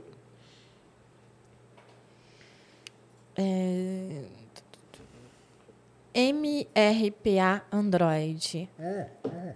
É, ele mesmo. Pergunta: algum, há, há algum estudo sobre Plutão e outros planetas mais próximos do limite do nosso sistema solar serem arremessados para o espaço profundo?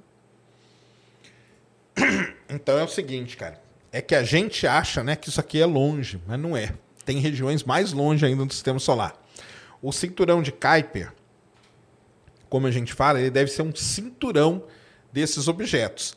Além do cinturão de Kuiper, continua tendo sistema solar, tá? Continua tendo. Vai ter até a nuvem de Oort, que a gente chama, que é uma região muito mais distante, que é um reservatório de cometas que a gente fala. Então, assim, esses objetos aí do cinturão de Kuiper, eles serem ejetados do sistema solar é muito difícil tá? Muito difícil mesmo. O que pode acontecer é que hoje, nem tanto mais, porque hoje o sistema solar ele é mais tranquilo. Mas lá no começo teve muita colisão. Só que naquela região ali, as colisões não eram tão dinâmicas, igual aqui, né, onde a gente vive. Elas eram, por isso que tinha esses objetos que grudavam um no outro, porque era uma colisão bem lentinha, tá? Então, esses objetos aí, dificilmente. Porém, todo mundo conhece o Oumuamua, né? Sabe o Oumuamua? Oumuamua, objeto interestelar e tudo mais. Quando a gente fez o espectro do Oumuamua e viu a composição química dele, e quando você faz o espectro de Plutão e vê a composição química dele, a composição química quase que bate perfeitamente. Então, pode ser que o Oumuamua era, seria uma lasca de um Plutão de outro sistema planetário.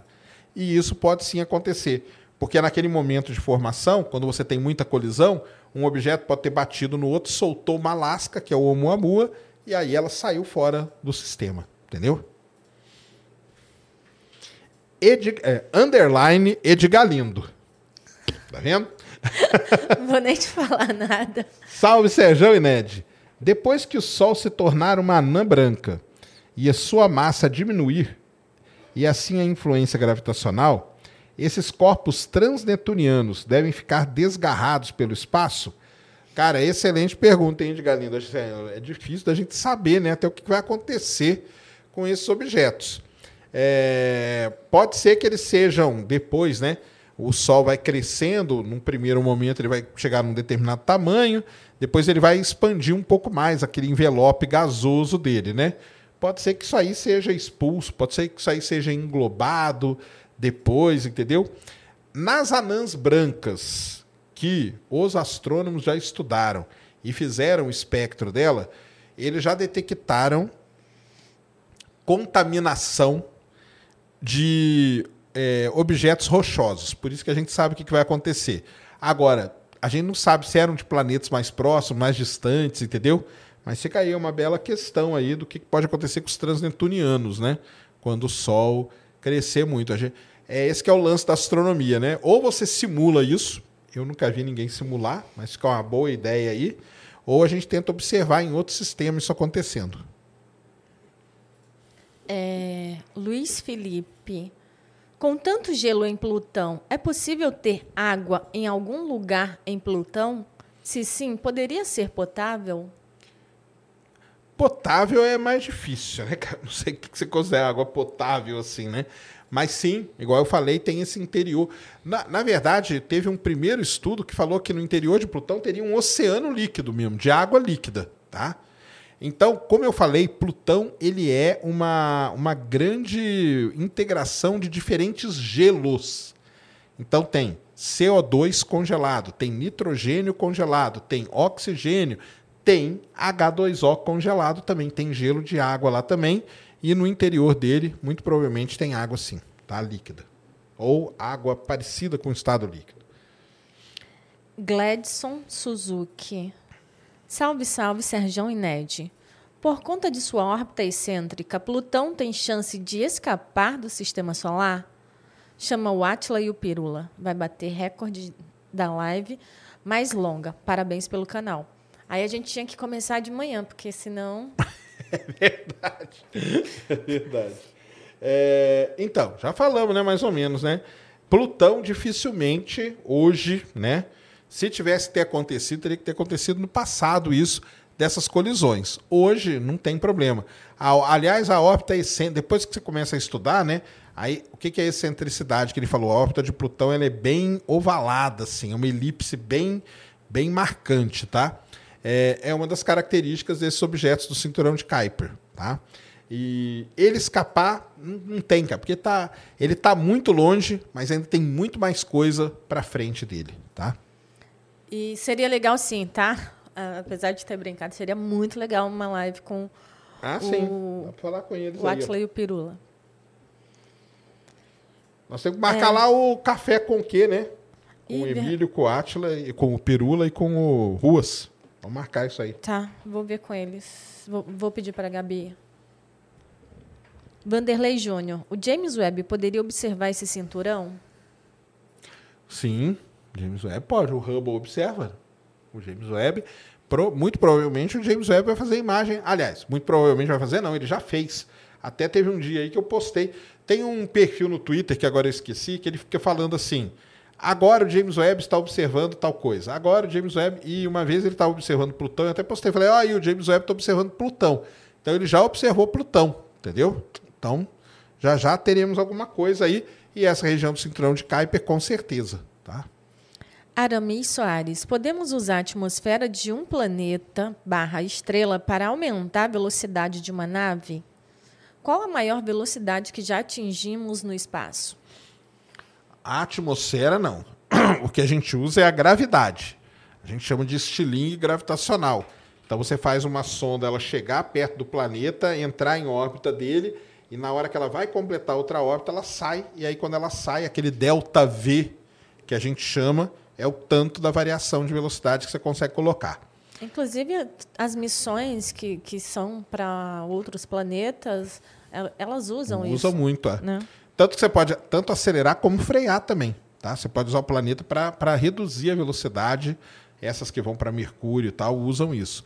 E para fora, você, quanto mais estilingada gravitacional der, melhor, tá? A Parker que usou em Vênus para desacelerar porque senão ela ia numa velocidade que é direto para o Sol. É isso mesmo. E, aliás, eu acho que a Parker, deixa eu ver aqui, eu acho que a Parker é a recordista, né? Perguntou qual que é a recorde de velocidade. É o seguinte, a New Horizons é a mais rápida, ela chegou a 50 mil quilômetros por hora, tá? Só, só que a Parker Solar Probe, ela que estuda o Sol, o que, que acontece? Ela foi muito mais rápida. Só que você conta essa velocidade dela? Então, aí é que está a grande questão, né? Conta ou não conta? Porque ela foi para o Sol. E ir para o Sol, por exemplo, a Parker Solar Probe chegou a 692 mil quilômetros por hora, quando ela passou pertinho do Sol. Mas aí, cara, é porque ela passou muito perto do Sol, tomou uma baita de uma estilingada, entendeu? A New Horizons não, né? Ela foi para fora do sistema solar. Então tem essa dúvida aí. E a Parker Solar Probe, se não me engano, é a recordista de velocidade, tá? Quase 700 mil quilômetros por hora. Só que isso é num pequeno trecho da órbita dela, tá? Depois ela sai numa velocidade mais normal, vamos dizer assim. É, não, não pegou aqui, deixa eu pegar daqui. Robson Gomes Ximenes. Existe algum projeto para pousar alguma sonda em Plutão? Vou em São Paulo essa semana e queria tirar uma foto com você, de Sobral. Muito bom. Tirar foto comigo é mais, mais difícil. Comigo ou com você? Deve ser com você, né? É... E aí? O que, que, ele fala? Qual que era a pergunta? Ah, pousar, né? Isso, existe cara, um projeto para pousar alguma sonda em Plutão. Pousar em Plutão é muito complicado, né, cara? Porque Plutão, ele é muito pequenininho. Vai lá na, no Wikipedia, lá, o Christian, para mostrar. Inclusive, pousar em Marte já é difícil.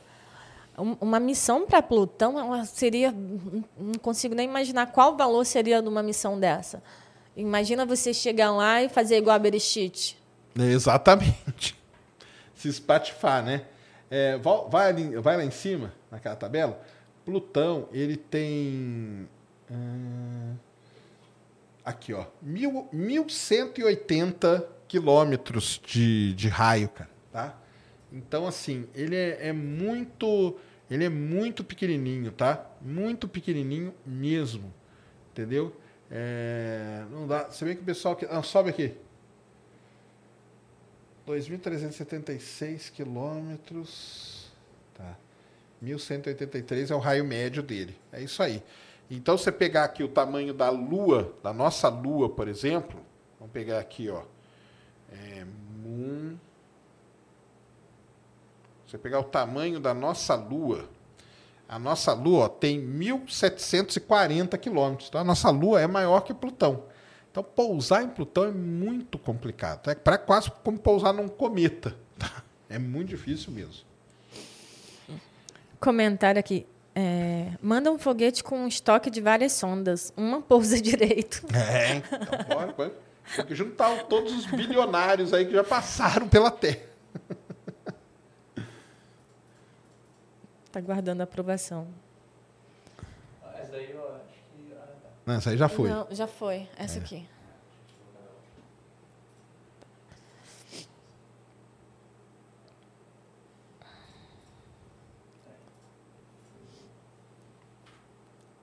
Fábio do Carmo.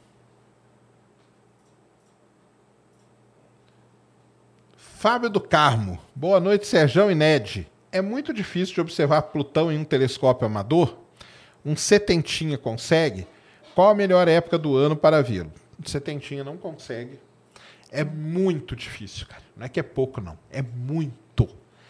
Primeiro porque você tem que observar durante várias e várias noites para você ver que alguma coisa ali que você está vendo mexeu, entendeu?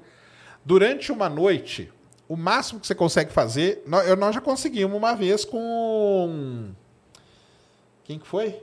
Com o Marcelo lá, com o Aitolá. o cara lá de Brasília, Marcelo, Marcelo Rodrigues, né? Ah, Lá de mas também ele tem. Não, então, ele tem um telescópio profissional, mas olha só a dificuldade. Ele fez, ele fez uma fo- ó, Plutão está naquela região do céu. Ele foi lá e fez uma imagem muito boa daquela região. E aí, a gente pegou um mapa estelar daquela região e começou a pegar. Ah, essa estrela é essa, essa é aquela, essa é aquela, essa é aquela. Então, esse pontinho aqui deve ser Plutão. Cara, é muito difícil, muito difícil ver Plutão com um telescópio amador, tá? Então, é, um- é uma tarefa. Com profissional caçar. também já é difícil. Já é difícil, já é difícil, entendeu? Então é caçar, você está caçando ali um pontinho de nada, entendeu? E aí você teria que ter um céu bom durante vários dias. Aí o que você teria que fazer? A mesma coisa que o Clyde Tombaugh fez. Você vai lá, tira foto hoje, daqui dois dias você tira outra foto, daqui dois dias você tira outra foto. Aí você vai ter tipo um conjunto com três fotos. Você põe para o computador ficar piscando, que você não vai fazer com o olho que você não vai conseguir. E aí o computador vai conseguir descobrir para você daquilo tudo lá o que, que mexeu. E aí seria Plutão, entendeu? Mas é bem complicado.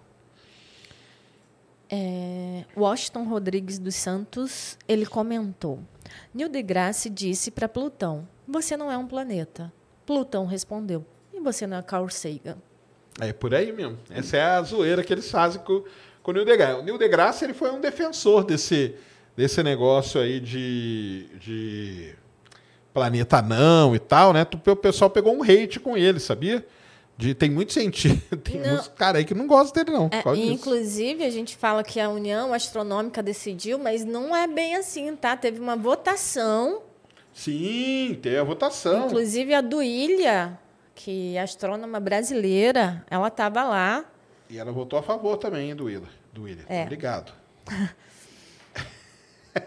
é, o, um, um livro legal que muita gente fala que é do Neil deGrasse, mas não é não, é do Mike Brown, tá? É How I Killed Pluto, que é como eu matei Plutão, que é aquela história que eu contei, o Mike Brown que descobriu vários objetos ali naquela região do sistema solar. Mas o Neil deGrasse, ele é um defensor dessa ideia toda, ele votou lá com a plaquinha a favor e o pessoal faz essa zoeira com ele, entendeu? Você, você votou que Plutão não é planeta, mas você também não é Sagan. Então, fica na sua aí.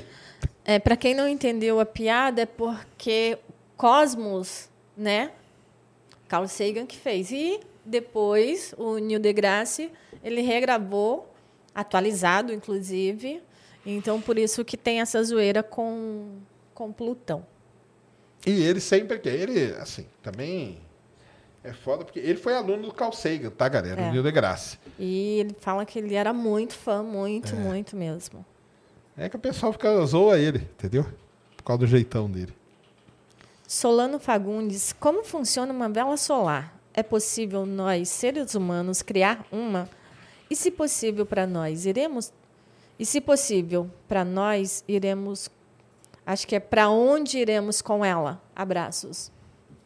Não é só possível, como já teve duas, tá? Solar Sail, lá da Planetary Society, tá? Os caras lançaram.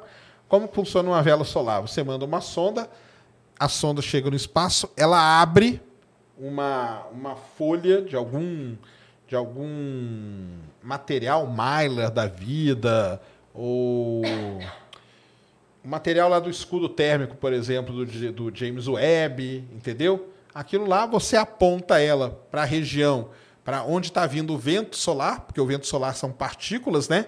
Carregadas, é um vento mesmo. Você aponta ela e ela vai embora, ela vai acelerando. Na verdade, cara, essa aí é uma maneira de você. Qual que é o grande problema? É aquele lance, é o devagar e sempre. Ela não para, mas ela vai devagarzinho, até que ela vai pegar uma aceleração. E aí, quando ela pegar uma aceleração, ela vai embora, entendeu?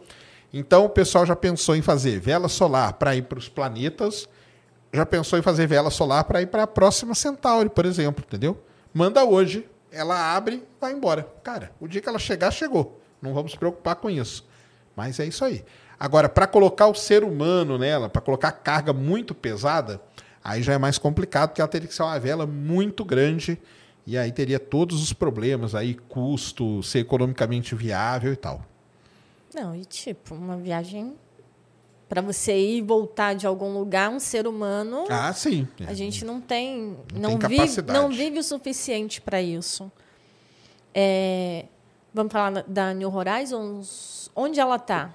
Isso, vamos falar um pouco da New Horizons. Então, Ah, então ah, antes disso, põe ali, cara, a- as imagens ali. Faltou mostrar a imagem da descoberta de Caronte. De- Desce aí, deixa eu ver se tem, cara. Vai descendo aí. Ah,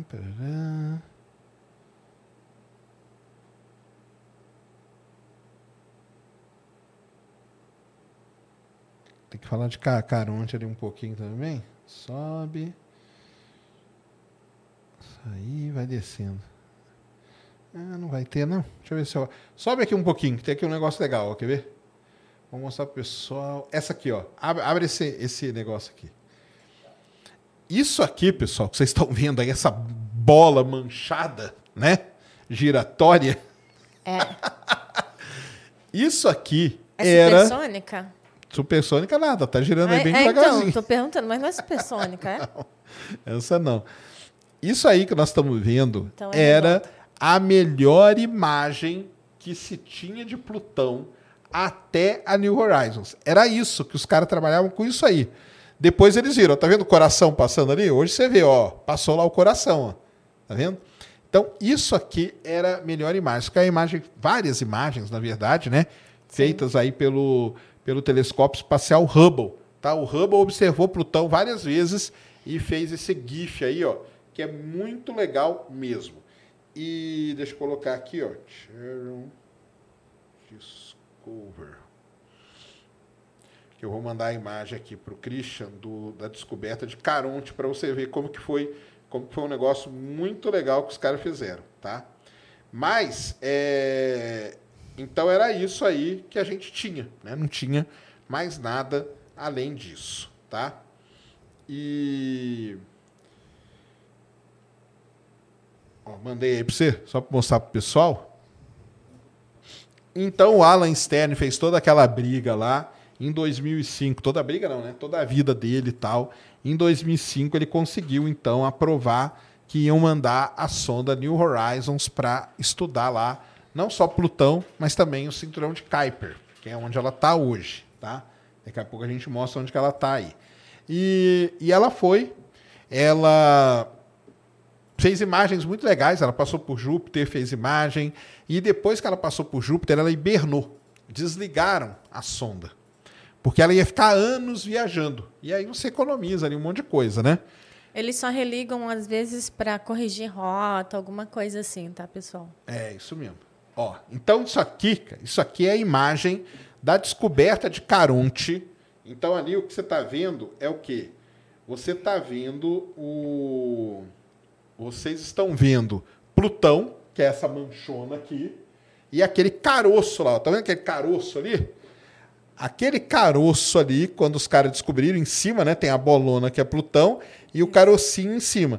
Depois o carocinho estava aqui para baixo, ó, tá vendo?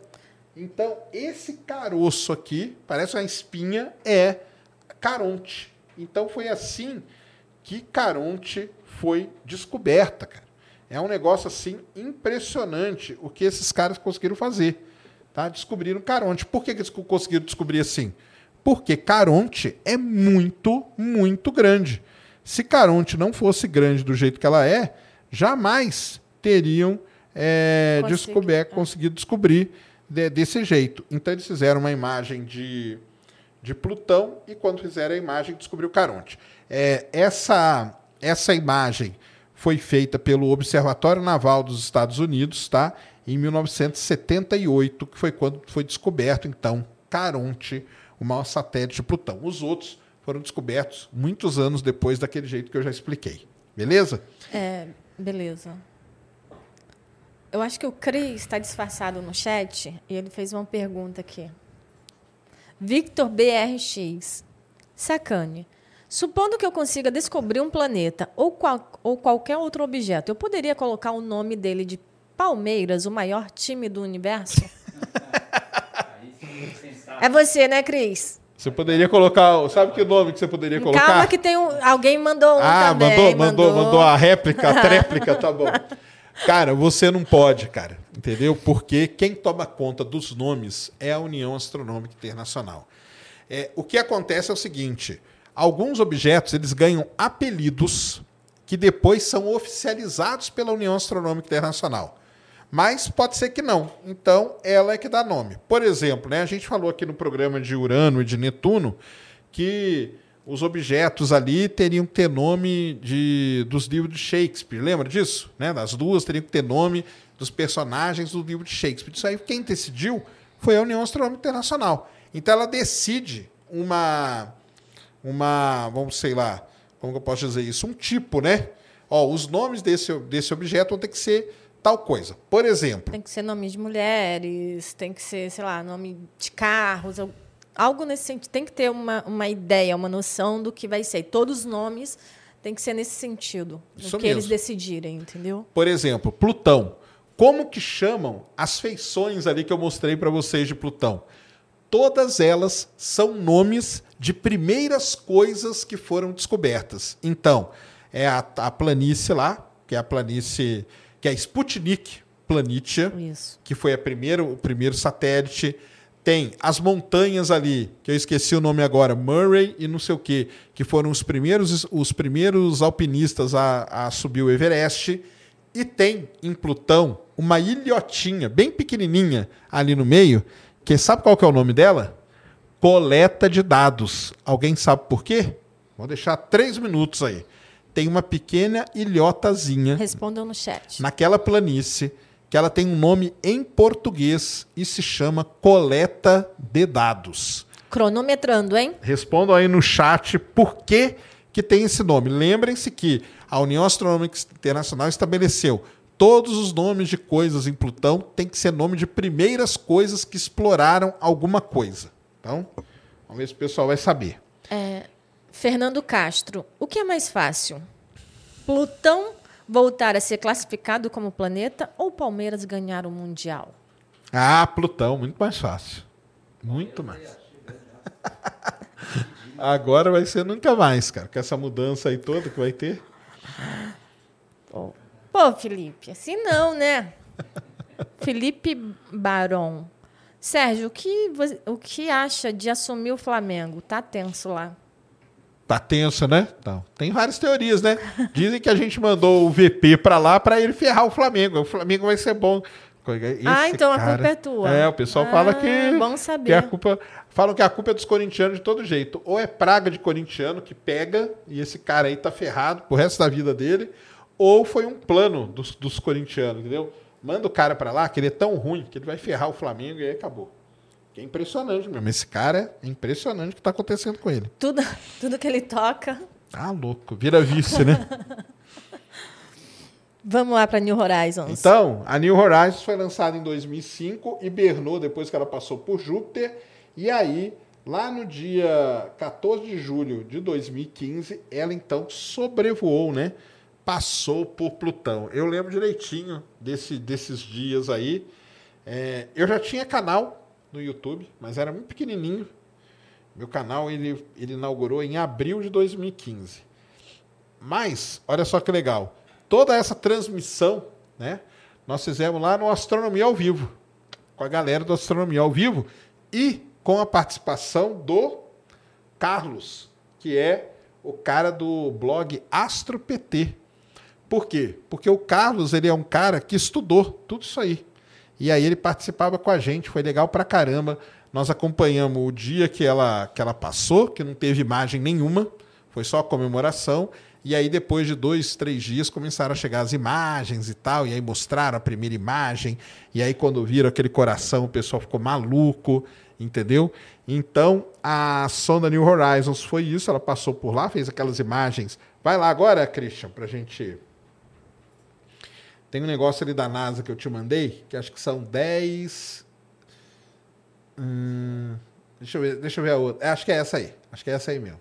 Então, ó, tudo isso aqui são imagens que ela fez de, de Plutão. Vai descendo aí. Então tá aqui aquela imagem que nós já vimos. Essa imagenzinha aí que é muito legal, que é Plutão e Caronte, Caronte. na mesma na mesma imagem. Olha aí, ó. Plutão e Caronte, tá vendo? São objetos que são praticamente né, é um tamanho muito comparável um do outro, e o centro de gravidade está mais ou menos no meio deles. Então eles orbitam esse centro de gravidade. Volta lá. Aí tem vários desenhos aqui, né? Sputnik Planitia, explicando como que é a formação dela. Tá vendo aqui, ó, um oceano. Isso aqui é um desenho. Esse cara, esse cara aqui, que eu não vou lembrar o nome dele agora, porque a NASA, filha da mãe, cortou o nome dele, entendeu? Esse, esse desenho aqui é feito por um cara que chama. Como que chama, gente? É o James.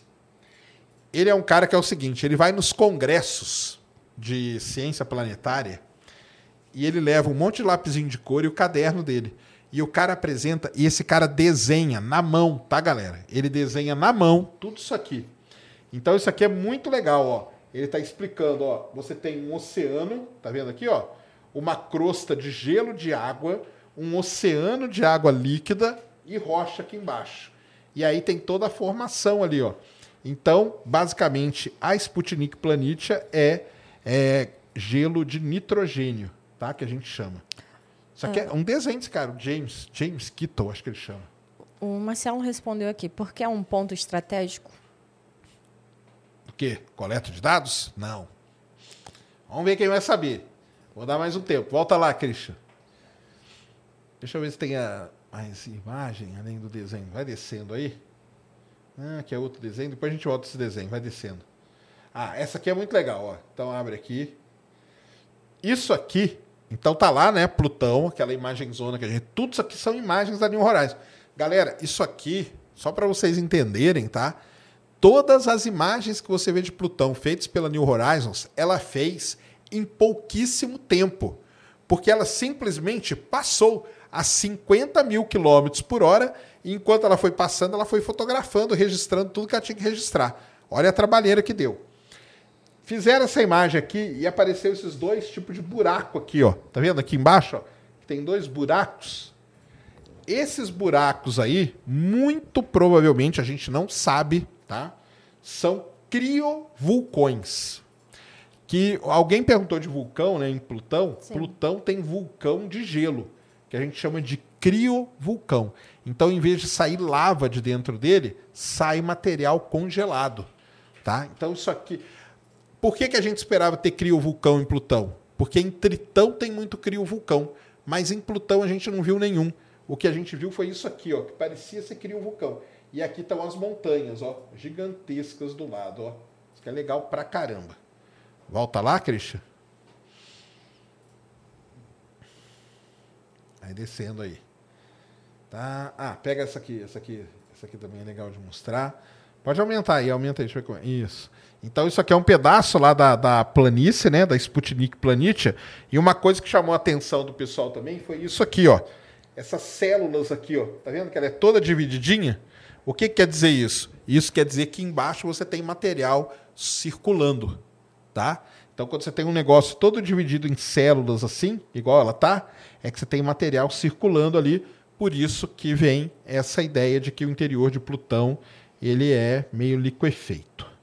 Tiago Alarcão, homenageando o primeiro satélite brasileiro lançado ao espaço em 9 de fevereiro de 1993.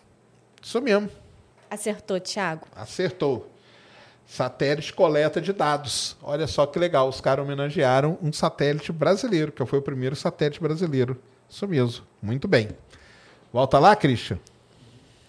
Dá um 10 aí pro Thiago. Dá um 10. Passa lá no, na, no, no caixa depois e pega o seu prêmio.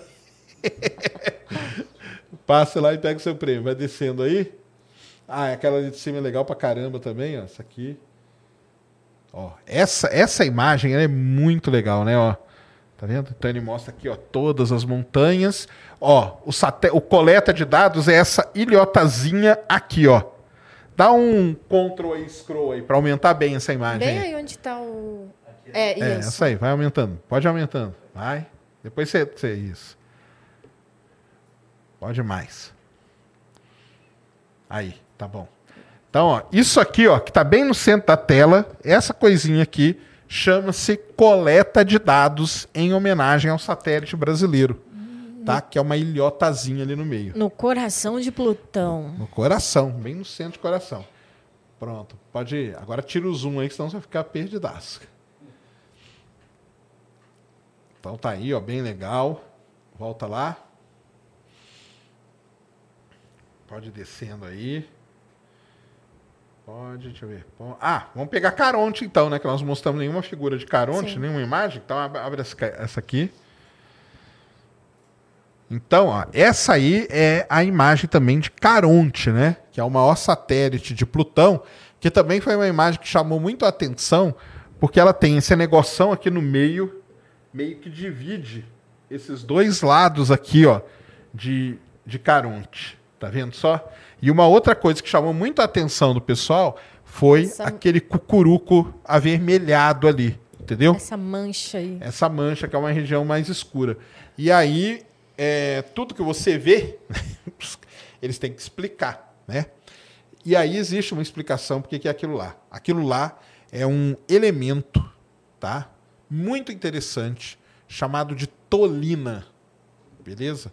Tolina é um elemento que surge aí das reações químicas com a radiação ultravioleta do Sol.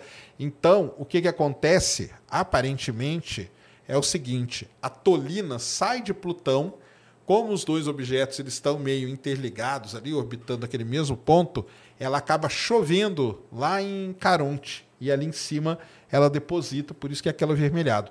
Toda aquela região mais avermelhada que a gente vê em Plutão, que não é assim como a Ned já explicou, mas é dada aquela cor para identificar as regiões onde tem mais tolina, tá? Que chama. Não é o Tolima, não, que é do Corinthians, tá? É o Tolina. Volta lá? Vamos ver o que mais.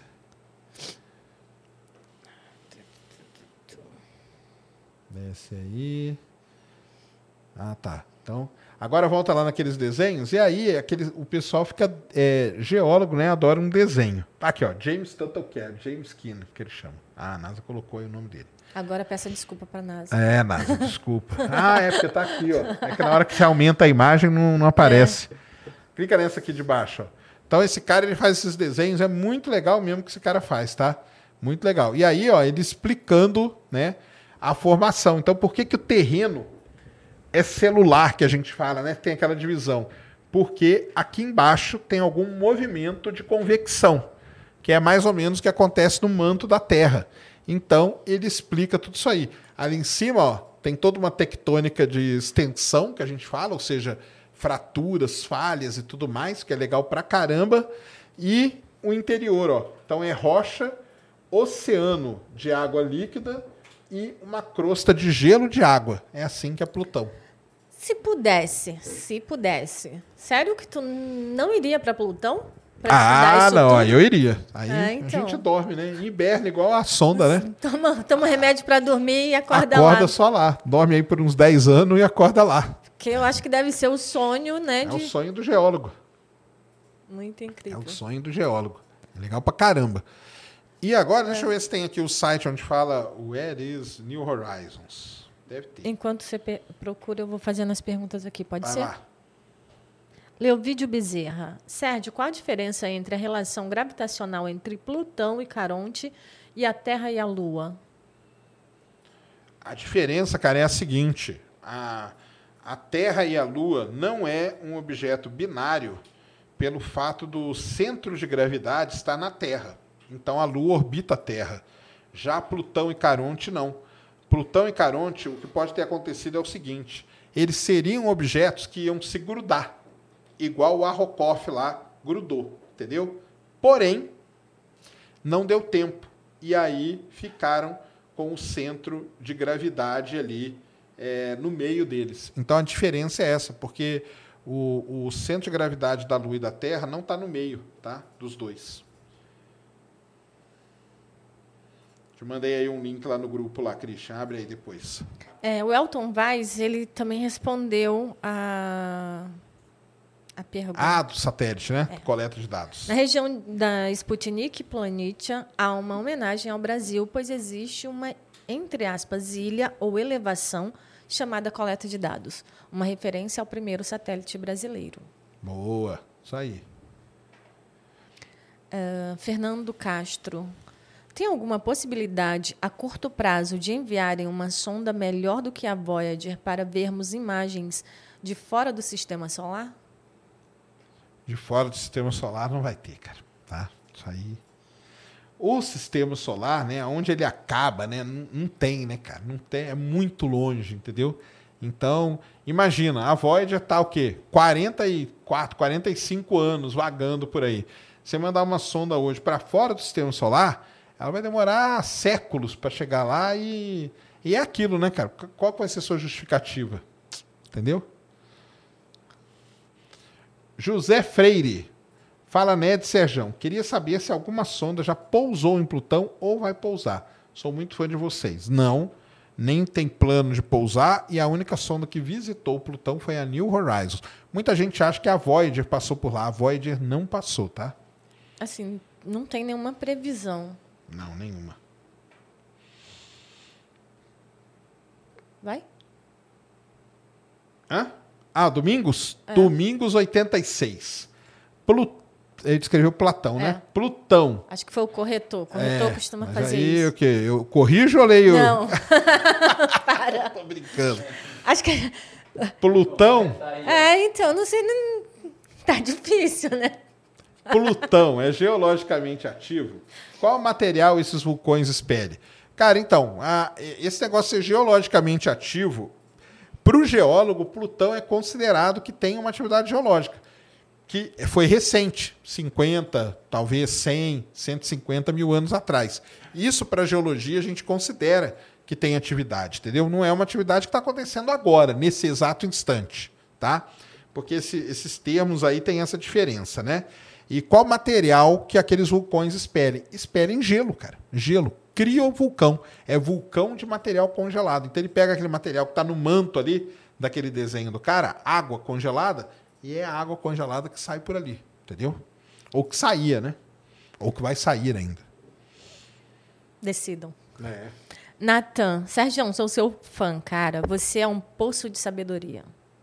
Valeu, Natan. Tamo junto. D e K. Sacane, você é formado em geofísica, né? Sim, senhor. Mas você fala bastante sobre o espaço. Você gostaria de falar mais sobre geofísica? Cara, eu falo bastante, né, de geofísica, de geologia também, A entendeu? gente, é, o pessoal até pede, a gente podia marcar para fazer um. É, vamos fazer um aí de geofísica, de petróleo, que é legal também, entendeu? É, mas eu falo bastante espaço, né? Mas eu falo bastante de geologia também. Talvez, né? Quem sabe falar mais, né? Seria uma boa, sim. Yuri de Bem. Mas só para o pessoal saber, né? Eu tenho uma pós-graduação minha, lato senso, que é de ciência planetária, ou geologia planetária. Então são aulas de geologia ligadas a objetos do sistema solar. Yuri de Bem. É verdade que Brian May participou da New Horizons e também é verdade que nesse ano teremos Ciência Sem Fim com Michio Kaku e Michio Kaku e Neil deGrasse. Seria uma boa, hein? É, gente, tá só aguardando É. eles confirmar. Não, a gente tá vendo nossa agenda se a gente consegue espaço para É, para encaixar eles, encaixar né? eles. Para encaixar eles, é isso mesmo. Cara, o, o, o Brian May, ele não participou, não. O que o Brian May fez, eu até fui ver aqui, ele fez uma música, tá? Para New Horizons, quando ela foi visitar o última, chama Última Thule Mix. O que, que é esse Última Thule? O Última Thule era o apelido que aquele objeto lá, que recebeu um nome oficial depois. Eu acho mais bonitinho o última tour. É, eu também acho. Muito mais fácil de falar do que aquele outro lá que a União Astronômica Internacional deu. Então, não é que ele participou, tá? Mas ele fez uma música. Para quem não sabe, Brian May, guitarrista do Queen, né? Ele é doutor em astrofísica. Ele é o cara que encabeça, por exemplo, o Asteroid Day. É, é de- a ideia dele e tudo mais, tá? Ele é um cara que estuda, gosta de estudar objetos do sistema solar se fosse ver a, a especialização dele. E ele fez essa música aí, Última Thule Mix. Procurem aí, que é em homenagem a New Horizons, essa sonda aí maravilhosa, tá? Coloca lá, Cristian, aquele link que eu te mandei pra gente ver onde que tá a New Horizons, tá? Então tá aí.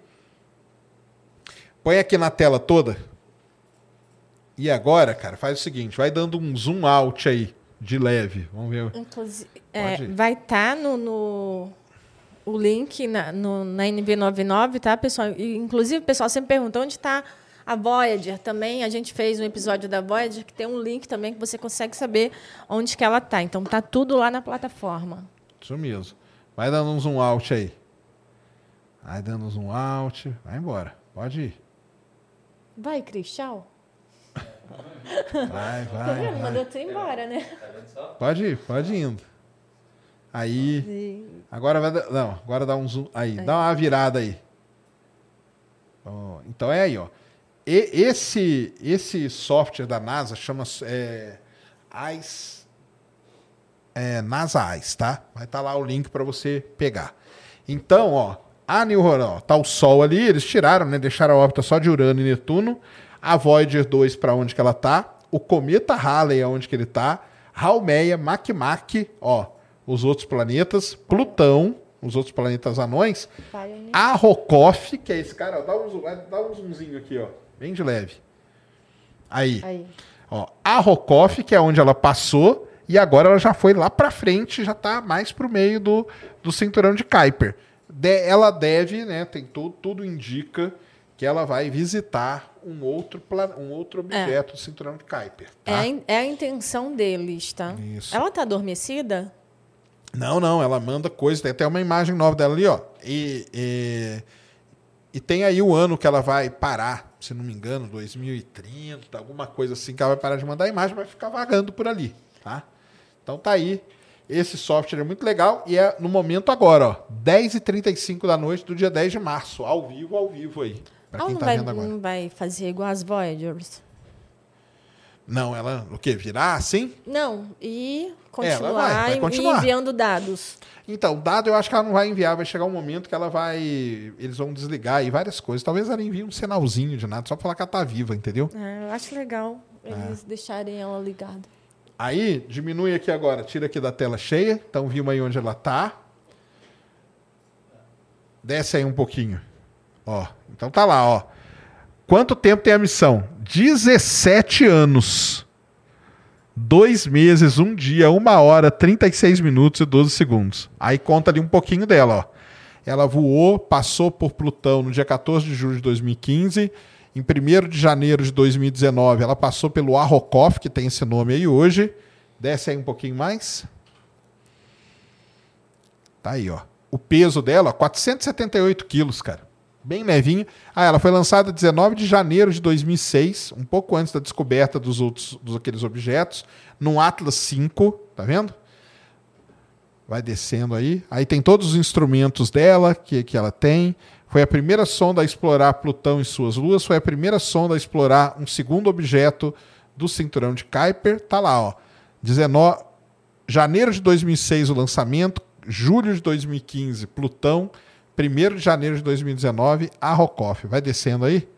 Tem um modelinho dela, ó. O tamanhozinho dela. É bem pequenininha, tá? Uma sonda bem pequenininha mesmo. O que conta ali são duas coisas, é essa antenona e vira ela ali um pouco. E essa coisa preta aí, ó, que você vê, isso aí é a bateria nuclear. É isso que dá energia para ela. Tá? E a antena para se comunicar. E os outros instrumentos estão tudo ali empacotados nela. Vai descendo aí. Aí explica tudo, ó, da sonda, como que ela foi construída e tal, e não sei o que. Pode ir descendo, vai. Lembrando que os links são todos lá. A capacidade de, de, de armazenamento dela. Aí tem toda a história. Quando em, em setembro de 2007 ela passou por, por Júpiter, ó. E depois, ó, tá vendo aqui? Ela foi colocada em hibernação em 28 de junho de 2007. Eu achei que ela ainda estava. E aí ela foi embora, foi acordar só lá perto de Plutão. E uma coisa bem interessa- interessante hoje, né? Porque na época foi complicado. Uma semana antes, ela deu um pau no computador dela. E aí o pessoal ficou desesperado, tá?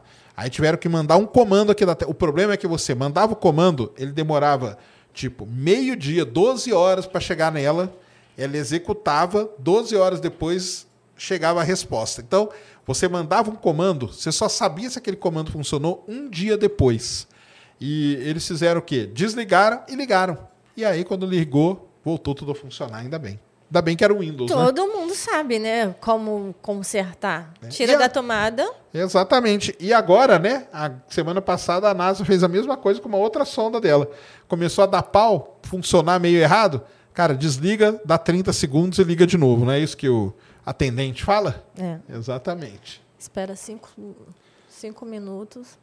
Então tá aí. Então tá tudo aí. Esse link aí vai estar lá também nos links úteis lá para vocês baixarem. Aí não tem, porque eu lembro que depois que ela passou, depois do ah, última tule, vai ser a última tule para mim. Deixa eu mandar a fotinho da Rocoff aqui para ele. Pode É, falar. Ah, é, mandar para eles. Parece um boneco de gelo. É, Eu, eu lembro que eles tinham até uma lista de possíveis candidatos a, a serem visitados pela New Horizons. Ah, sim. Eles têm, eles têm essas listas, né? Tem. Deixa eu mandar aqui algumas imagens para o Cris. Parece muito, muito E a gente, a gente fez live, né? Quando eles foram mostrar. Sim, 1 de janeiro de 2019. Eles, quando ela passou, que é aquele lance, né? Ela passou primeiro. E aí Sim. a imagem chegou, tipo, dois dias depois, tá? Mandei aí, Cris, pra você abrir aí pra galera.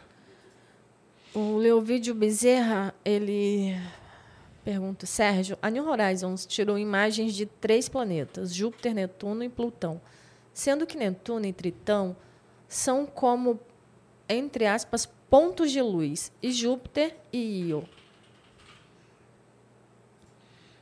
Ah, não entendi. Ele comentou isso. É uma afirmação. Pelo que está aqui, como ele não colocou Ah, sim, não colocou, né? É isso mesmo. Tá, a New Horizons tem uma foto muito bonita de Io, que é o vulcão entrando em erupção. Ela foi uma das únicas a fotografar. Ela tem uma imagem muito bonita de Júpiter também, que ela fez. Depois ela entrou em hibernação.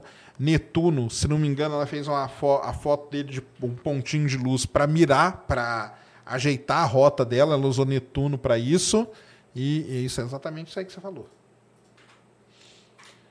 E aí, ela passou então em 1 de janeiro de 2019 nesse objeto aqui que ele foi. Ele teve três nomes, tá? Primeiro ele chamava 2014 É, MU69. Sim. Esse era o nome dele. Porque foi um objeto descoberto em 2014. Olha só que legal. Depois ele recebeu o apelido de Última Thule. E depois o nome oficial, que é esse aí, ó, Arrokoff, que a gente chama. Aumenta essa imagem zona dele aqui. Então tá aí, ó. Esse aí é o, esse é o, o objeto. Então você vê, eles são como se fossem dois objetos diferentes que se chocaram. Mas o choque foi tão lento, tão lento, com baixa energia e tal, que na hora que um encostou no outro, ele grudou. Tá vendo ali, ó, que é o pescoço dele ali, até mais claro, indicando que teve alguma coisa que eles oh, grudou ali e ficaram os dois. Então aquele lá seria um objeto, esse aqui seria outro, e eles grudaram. Poderia ser isso que ia acontecer com Plutão e Caronte, só que não deu tempo, tá? Então, esse Ainda é o bem objeto. que não deu tempo. Ainda bem, né? Ainda bem mesmo. E esse objeto tem. Volta lá no, no link lá, que eu te passei. Lá no Wikipedia lá. Vai descendo, porque tem o jeito que eles são. Eles são bem, né? Bem esmagadinhos, parece umas panquequinhas. Que dá a impressão que eles são, né? Consegue Ah. colocar essa outra foto, Cris? Essa daqui é. Porque aqui é pelo, por outro ângulo. E ele realmente tem esse amassado aí na parte menor. Eles deram, mudaram a cor, então a gente consegue ver melhor, entendeu? É. é isso mesmo. É isso aí, ó. Olha, aí eles colocaram a cor lá para dar uma destacada. Isso aí, esse, esse, esse cara tocando esse tambor aqui é o que deu o nome ao a Rokoff, tá? Tem, o porquê que deram esse nome, é um nome indígena lá, tal, tal, tal, tem toda uma história. E é isso aí, dá pra ver, dependendo do jeito que você olha, né, e da, e da cor que você usa, você vê melhor algumas características. Por isso Inclu- que o astrônomo fica mudando de cor. Inclusive aquelas crater- pequenas crateras que tem ali no, no corpo maior. É, ali no, do ladinho, né? Sim. Isso mesmo. Ó, tá lá, Christian? Vai descendo aí. Ah, pode ir, vai descendo. Ah, tarará. ah então, é aqui, ó. É, é essa aqui, ó. Pode abrir essa aí. Isso aí é o, é o modelo que eles fizeram ó, de como que seriam os dois objetos que se grudaram, Como- tá vendo? Como estariam unidos, né? É. E mais ou menos a forma deles tridimensionalmente falando, ó. Tá? Volta lá. Mas é basicamente como se, se formam os planetas, né? Que as rochas, uma é, Sim. batendo na outra, se aglutinando. Isso. Exatamente isso. Vai descendo aí. Ah, ele é um objeto que pertence a essa. Ele tem essa coloração aí, É. porque ele tem muita tolina, que é aquele material que eu falei para vocês. Tá? Se vocês lerem aí, vai estar explicando isso. Que ele tem muita tolina, que é uma questão de ter esse elemento aí nessa região do sistema solar, tá?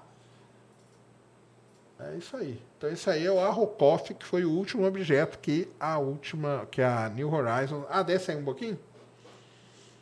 É, é isso mesmo. Aí tem toda uma classificação geológica dele e tal. E uma coisa muito legal, só abre essa imagem aqui. A diferença de tamanho para o Rosetta, né? É, isso aí é a diferença dele pro cometa lá que a Rosetta viu, que é o Aqui. 67P, só que ele também é um objeto binário de contato, porque ele foram dois objetos também que grudaram um no outro. E quando a gente viu o cometa, quando você vê a foto do Halley, o Halley também é. A- o cometa da Rosetta também é. Aí o pessoal começou a pensar: caramba, será que isso é uma coisa normal no sistema solar? A gente não imaginava isso até então. E aí, quando viu o Arrokoth, que é um objeto grande, é desse jeito também, o pessoal falou: caramba, isso sim é uma coisa normal de ter acontecido no sistema solar. Objetos um encostar no outro e não ser destrutivo. Eles colaram um no outro, igual o gelinho lá que cola. Muito legal. Pronto, Cris. Não, e a- e a- o cometa é enorme, né? E ele, essa comparação mostra o quão grande ele é. Exatamente. Qual a classificação dele de objeto? Ele é um transnaturiano, né? O pessoal chama, né? Um, um objeto cinturão de Kuiper, né? KBO. Um KBO. É. Então tá aí, ó. Muito legal. Esse link vai ficar lá. Tem tudo aí para vocês entenderem sobre esses objetos aí.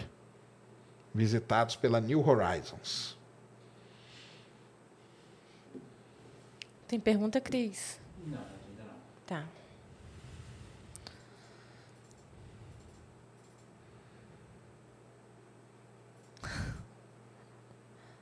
Tem mais alguma aí? Deixa eu ver aqui. Tem do Gladson. Gladson Suzuki. Sai do Fusca, entra no Fusca. Sempre funciona. Se fosse Windows, não ia chegar na Lua. Só pode ser algo tipo Linux ou Unix. Imagina a tensão do reboot.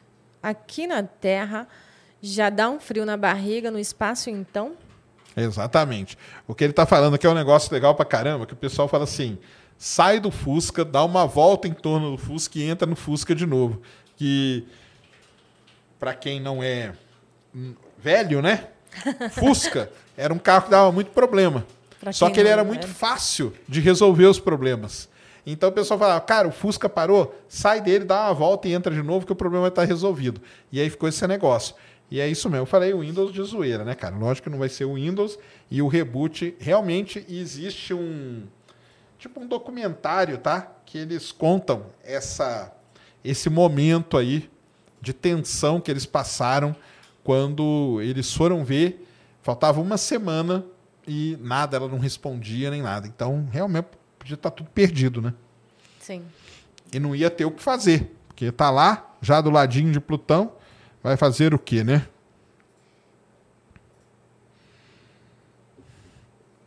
Isso mesmo. Eu sei que a, a- a guerra, a guerra não, a, o quanto que o pessoal ainda está muito chateado com a questão. Eu não gosto de falar rebaixamento, não gosto. Falo reclassificação, tá? Essa reclassificação de Plutão. por, principalmente para a gente que aprendeu que existiam nove planetas. E pode ser que existam, mas era para ser dez. Exatamente. Não, tem tudo isso aí, né? Mas tem muita gente que é. Olha, o Alan Stern mesmo é um cara que ele não aceita. Então ele briga. Já vi, cara, já fizeram várias, várias coisas de classificação e congresso, fazem conferência e tudo. Não adianta nada, porque tem que ser votado pela União Astronômica Internacional. E aí vai lá votar. Aliás, teve uma reunião aí passada que cogitaram. Ah, vamos colocar em votação de novo? Só que aí voltaram atrás e acabaram não colocando. Ah, não sei por que, que não vota. Então, será que ia ganhar, voltar a ser planeta? Vem lá. Teria que ter um lobby aí, né? O problema é o que, que faria com os outros. Exatamente. Precisa encontrar. Eu já falei, uma desculpa para ele continuar e dar outro nome para os outros. E dar outro nome para os outros. Pô, ele é tem coração, então ele pode ser planeta. Os outros não têm coração. Mas aí se descobre outra coisa nos outros é, depois, é, então né? Aí, aí vai ser complicado. Mas... A, apesar da gente gostar, a questão é, é a seguinte: quanto, quando começou-se a, a, encontrar esses objetos, e como não sabe quantos existem, imagina na escola. É isso que eu pra falei. Você, Para você né? decorar o nome dos planetas. Então é complicado. Se falar para a criançada que vai ter que decorar mais cinco, que são os planetas anões, eles já vão chiar. Imagina se for uns 10 mil. Ai, esquece. É aquele, aquelas rochas que estão é. vagando. E tudo se for igual ali, ó. 2014 MV31, 2014 MW não sei o quê, 2015 J tal, não sei o quê. É, porque não vai ter nome, vai ser tudo código. Entendeu? Não, e mesmo queira, queira colocar nome dos deuses da, da mitologia. Não, não vai, vai ter que buscar outras mitologias. É, semideuses. vai ter que ir atrás disso. É isso mesmo. É complicado. Mas deve, deve continuar assim. Ah, é verdade, é que não muda muita coisa, viu, É só uma convenção é. e essa zoeira aí que a gente faz, porque faz parte, né? É, salsicha é, você acha que uma tempestade solar semelhante a 1859 poderia causar uma catástrofe glo global? Hoje muito maior, né, cara? Essa aí que ele falou é o famoso evento de Carrington, que na época ferrou toda a linha de telégrafo, que a Terra era telégrafo. A gente não tinha um satélite. Imagina um evento desse hoje com esse monte de satélite aí. Então ia ferrar tudo, tudo, tá? Isso. Por isso que é tudo muito bem monitorado. É, teve alguém que comentou aqui antes sobre a questão é, do tamanho da Lua, com, que você fala, o tamanho da Lua com relação ao seu planeta, mas que a maior é a nossa. Mas não seria Caronte? A questão é que Plutão não é considerado planeta. Então é a nossa. Plutão não é considerado planeta e ainda tem essa outra classificação que veio depois, de que eles querem considerar Plutão e Caronte um sistema binário. binário. E aí não seria, então, entendeu? Tudo isso por conta do centro de gravidade. Agora, quando Plutão era planeta e Caronte era lua dele, desse planeta, aí sim.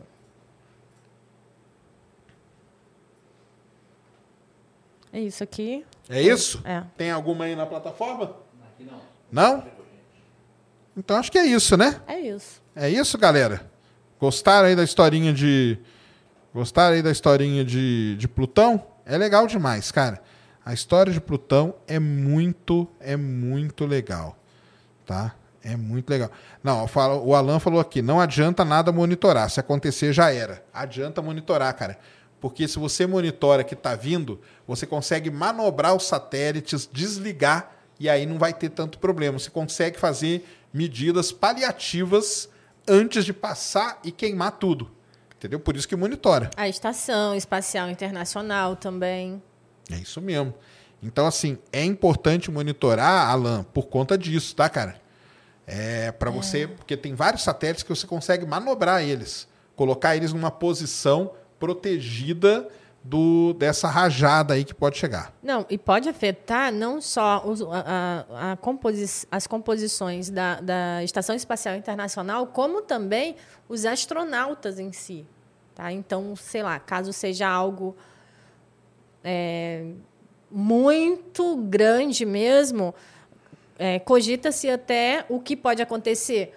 Rapidamente, os astronautas que, que estiverem na Estação Espacial Internacional ter que vir para a Terra, sabe? Então, é isso. Exatamente. Então, por isso que é importante sim monitorar o clima. Claro que é.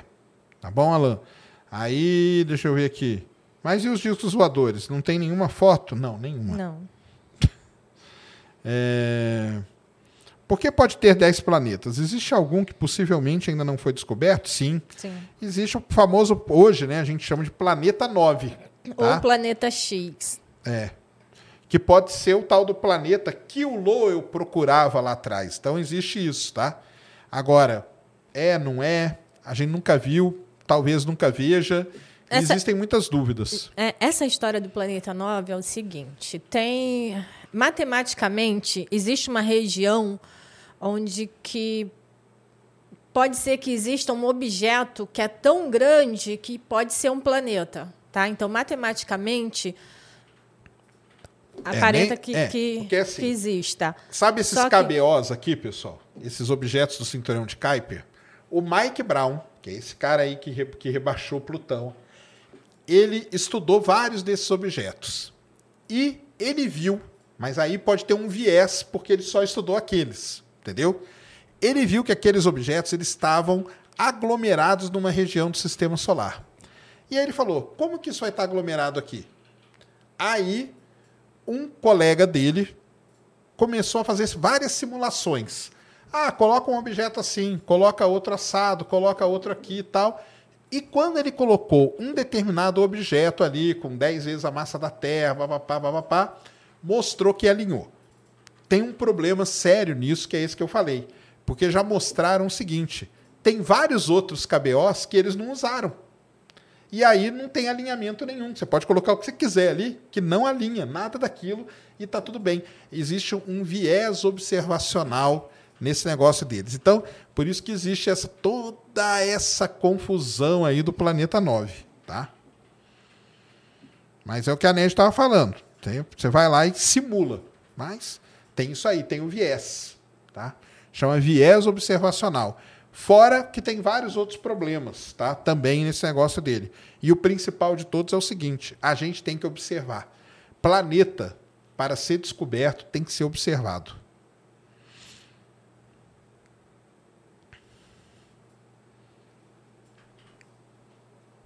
Beleza? Beleza. É isso mesmo? Isso aí. Não tem mais nenhuma aqui, nenhuma lá. Beleza, então. Galera, Aí não. É. Cris? o pessoal falando que é Nibiru. Nibiru é outro papo. Um dia a gente faz um. Trazer um Rapina aí, né? Sim. Falar de Nibiru, né? Ele gosta, né? Ama. Galera, então é isso aí. Valeu demais. Muito obrigado a todos. Espero que vocês tenham gostado, tá? É, Semana que vem, domingo sai a agenda, né? Domingo sai a agenda aí para vocês, então. É, agradeço demais a presença de todos. Valeu demais. Ned, deixa aí suas credenciais.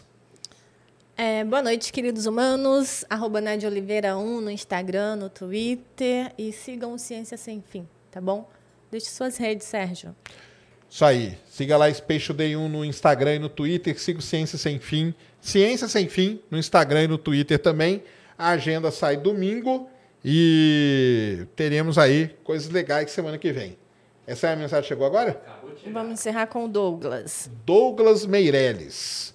Boa noite, Ned e Sérgio. Obrigado por tudo que vocês têm feito pela comunidade científica e por nos proporcionar conteúdos maravilhosos. Sérgio, se você pudesse escolher algo para descobrir sobre o universo, o que você gostaria que existisse, descobrisse em nossa atual tecnologia? Bem, eu já falei energia escura ou matéria escura ou as dos dois, tá? E você, Ned? Vida. Em Vida fora lugar. da Terra? É. Então tá aí, ó, Douglas, tá bom? Acho que seria incrível se a gente descobrisse vida em algum lugar além daqui. Isso aí. Então é isso, galera. Muito obrigado a todos, muito boa noite, ótimo final de semana. Semana que vem estamos aí. Deu aí, Cris? Beijo mais, Sérgio. Então tá bom demais. Valeu, galera. Fomos.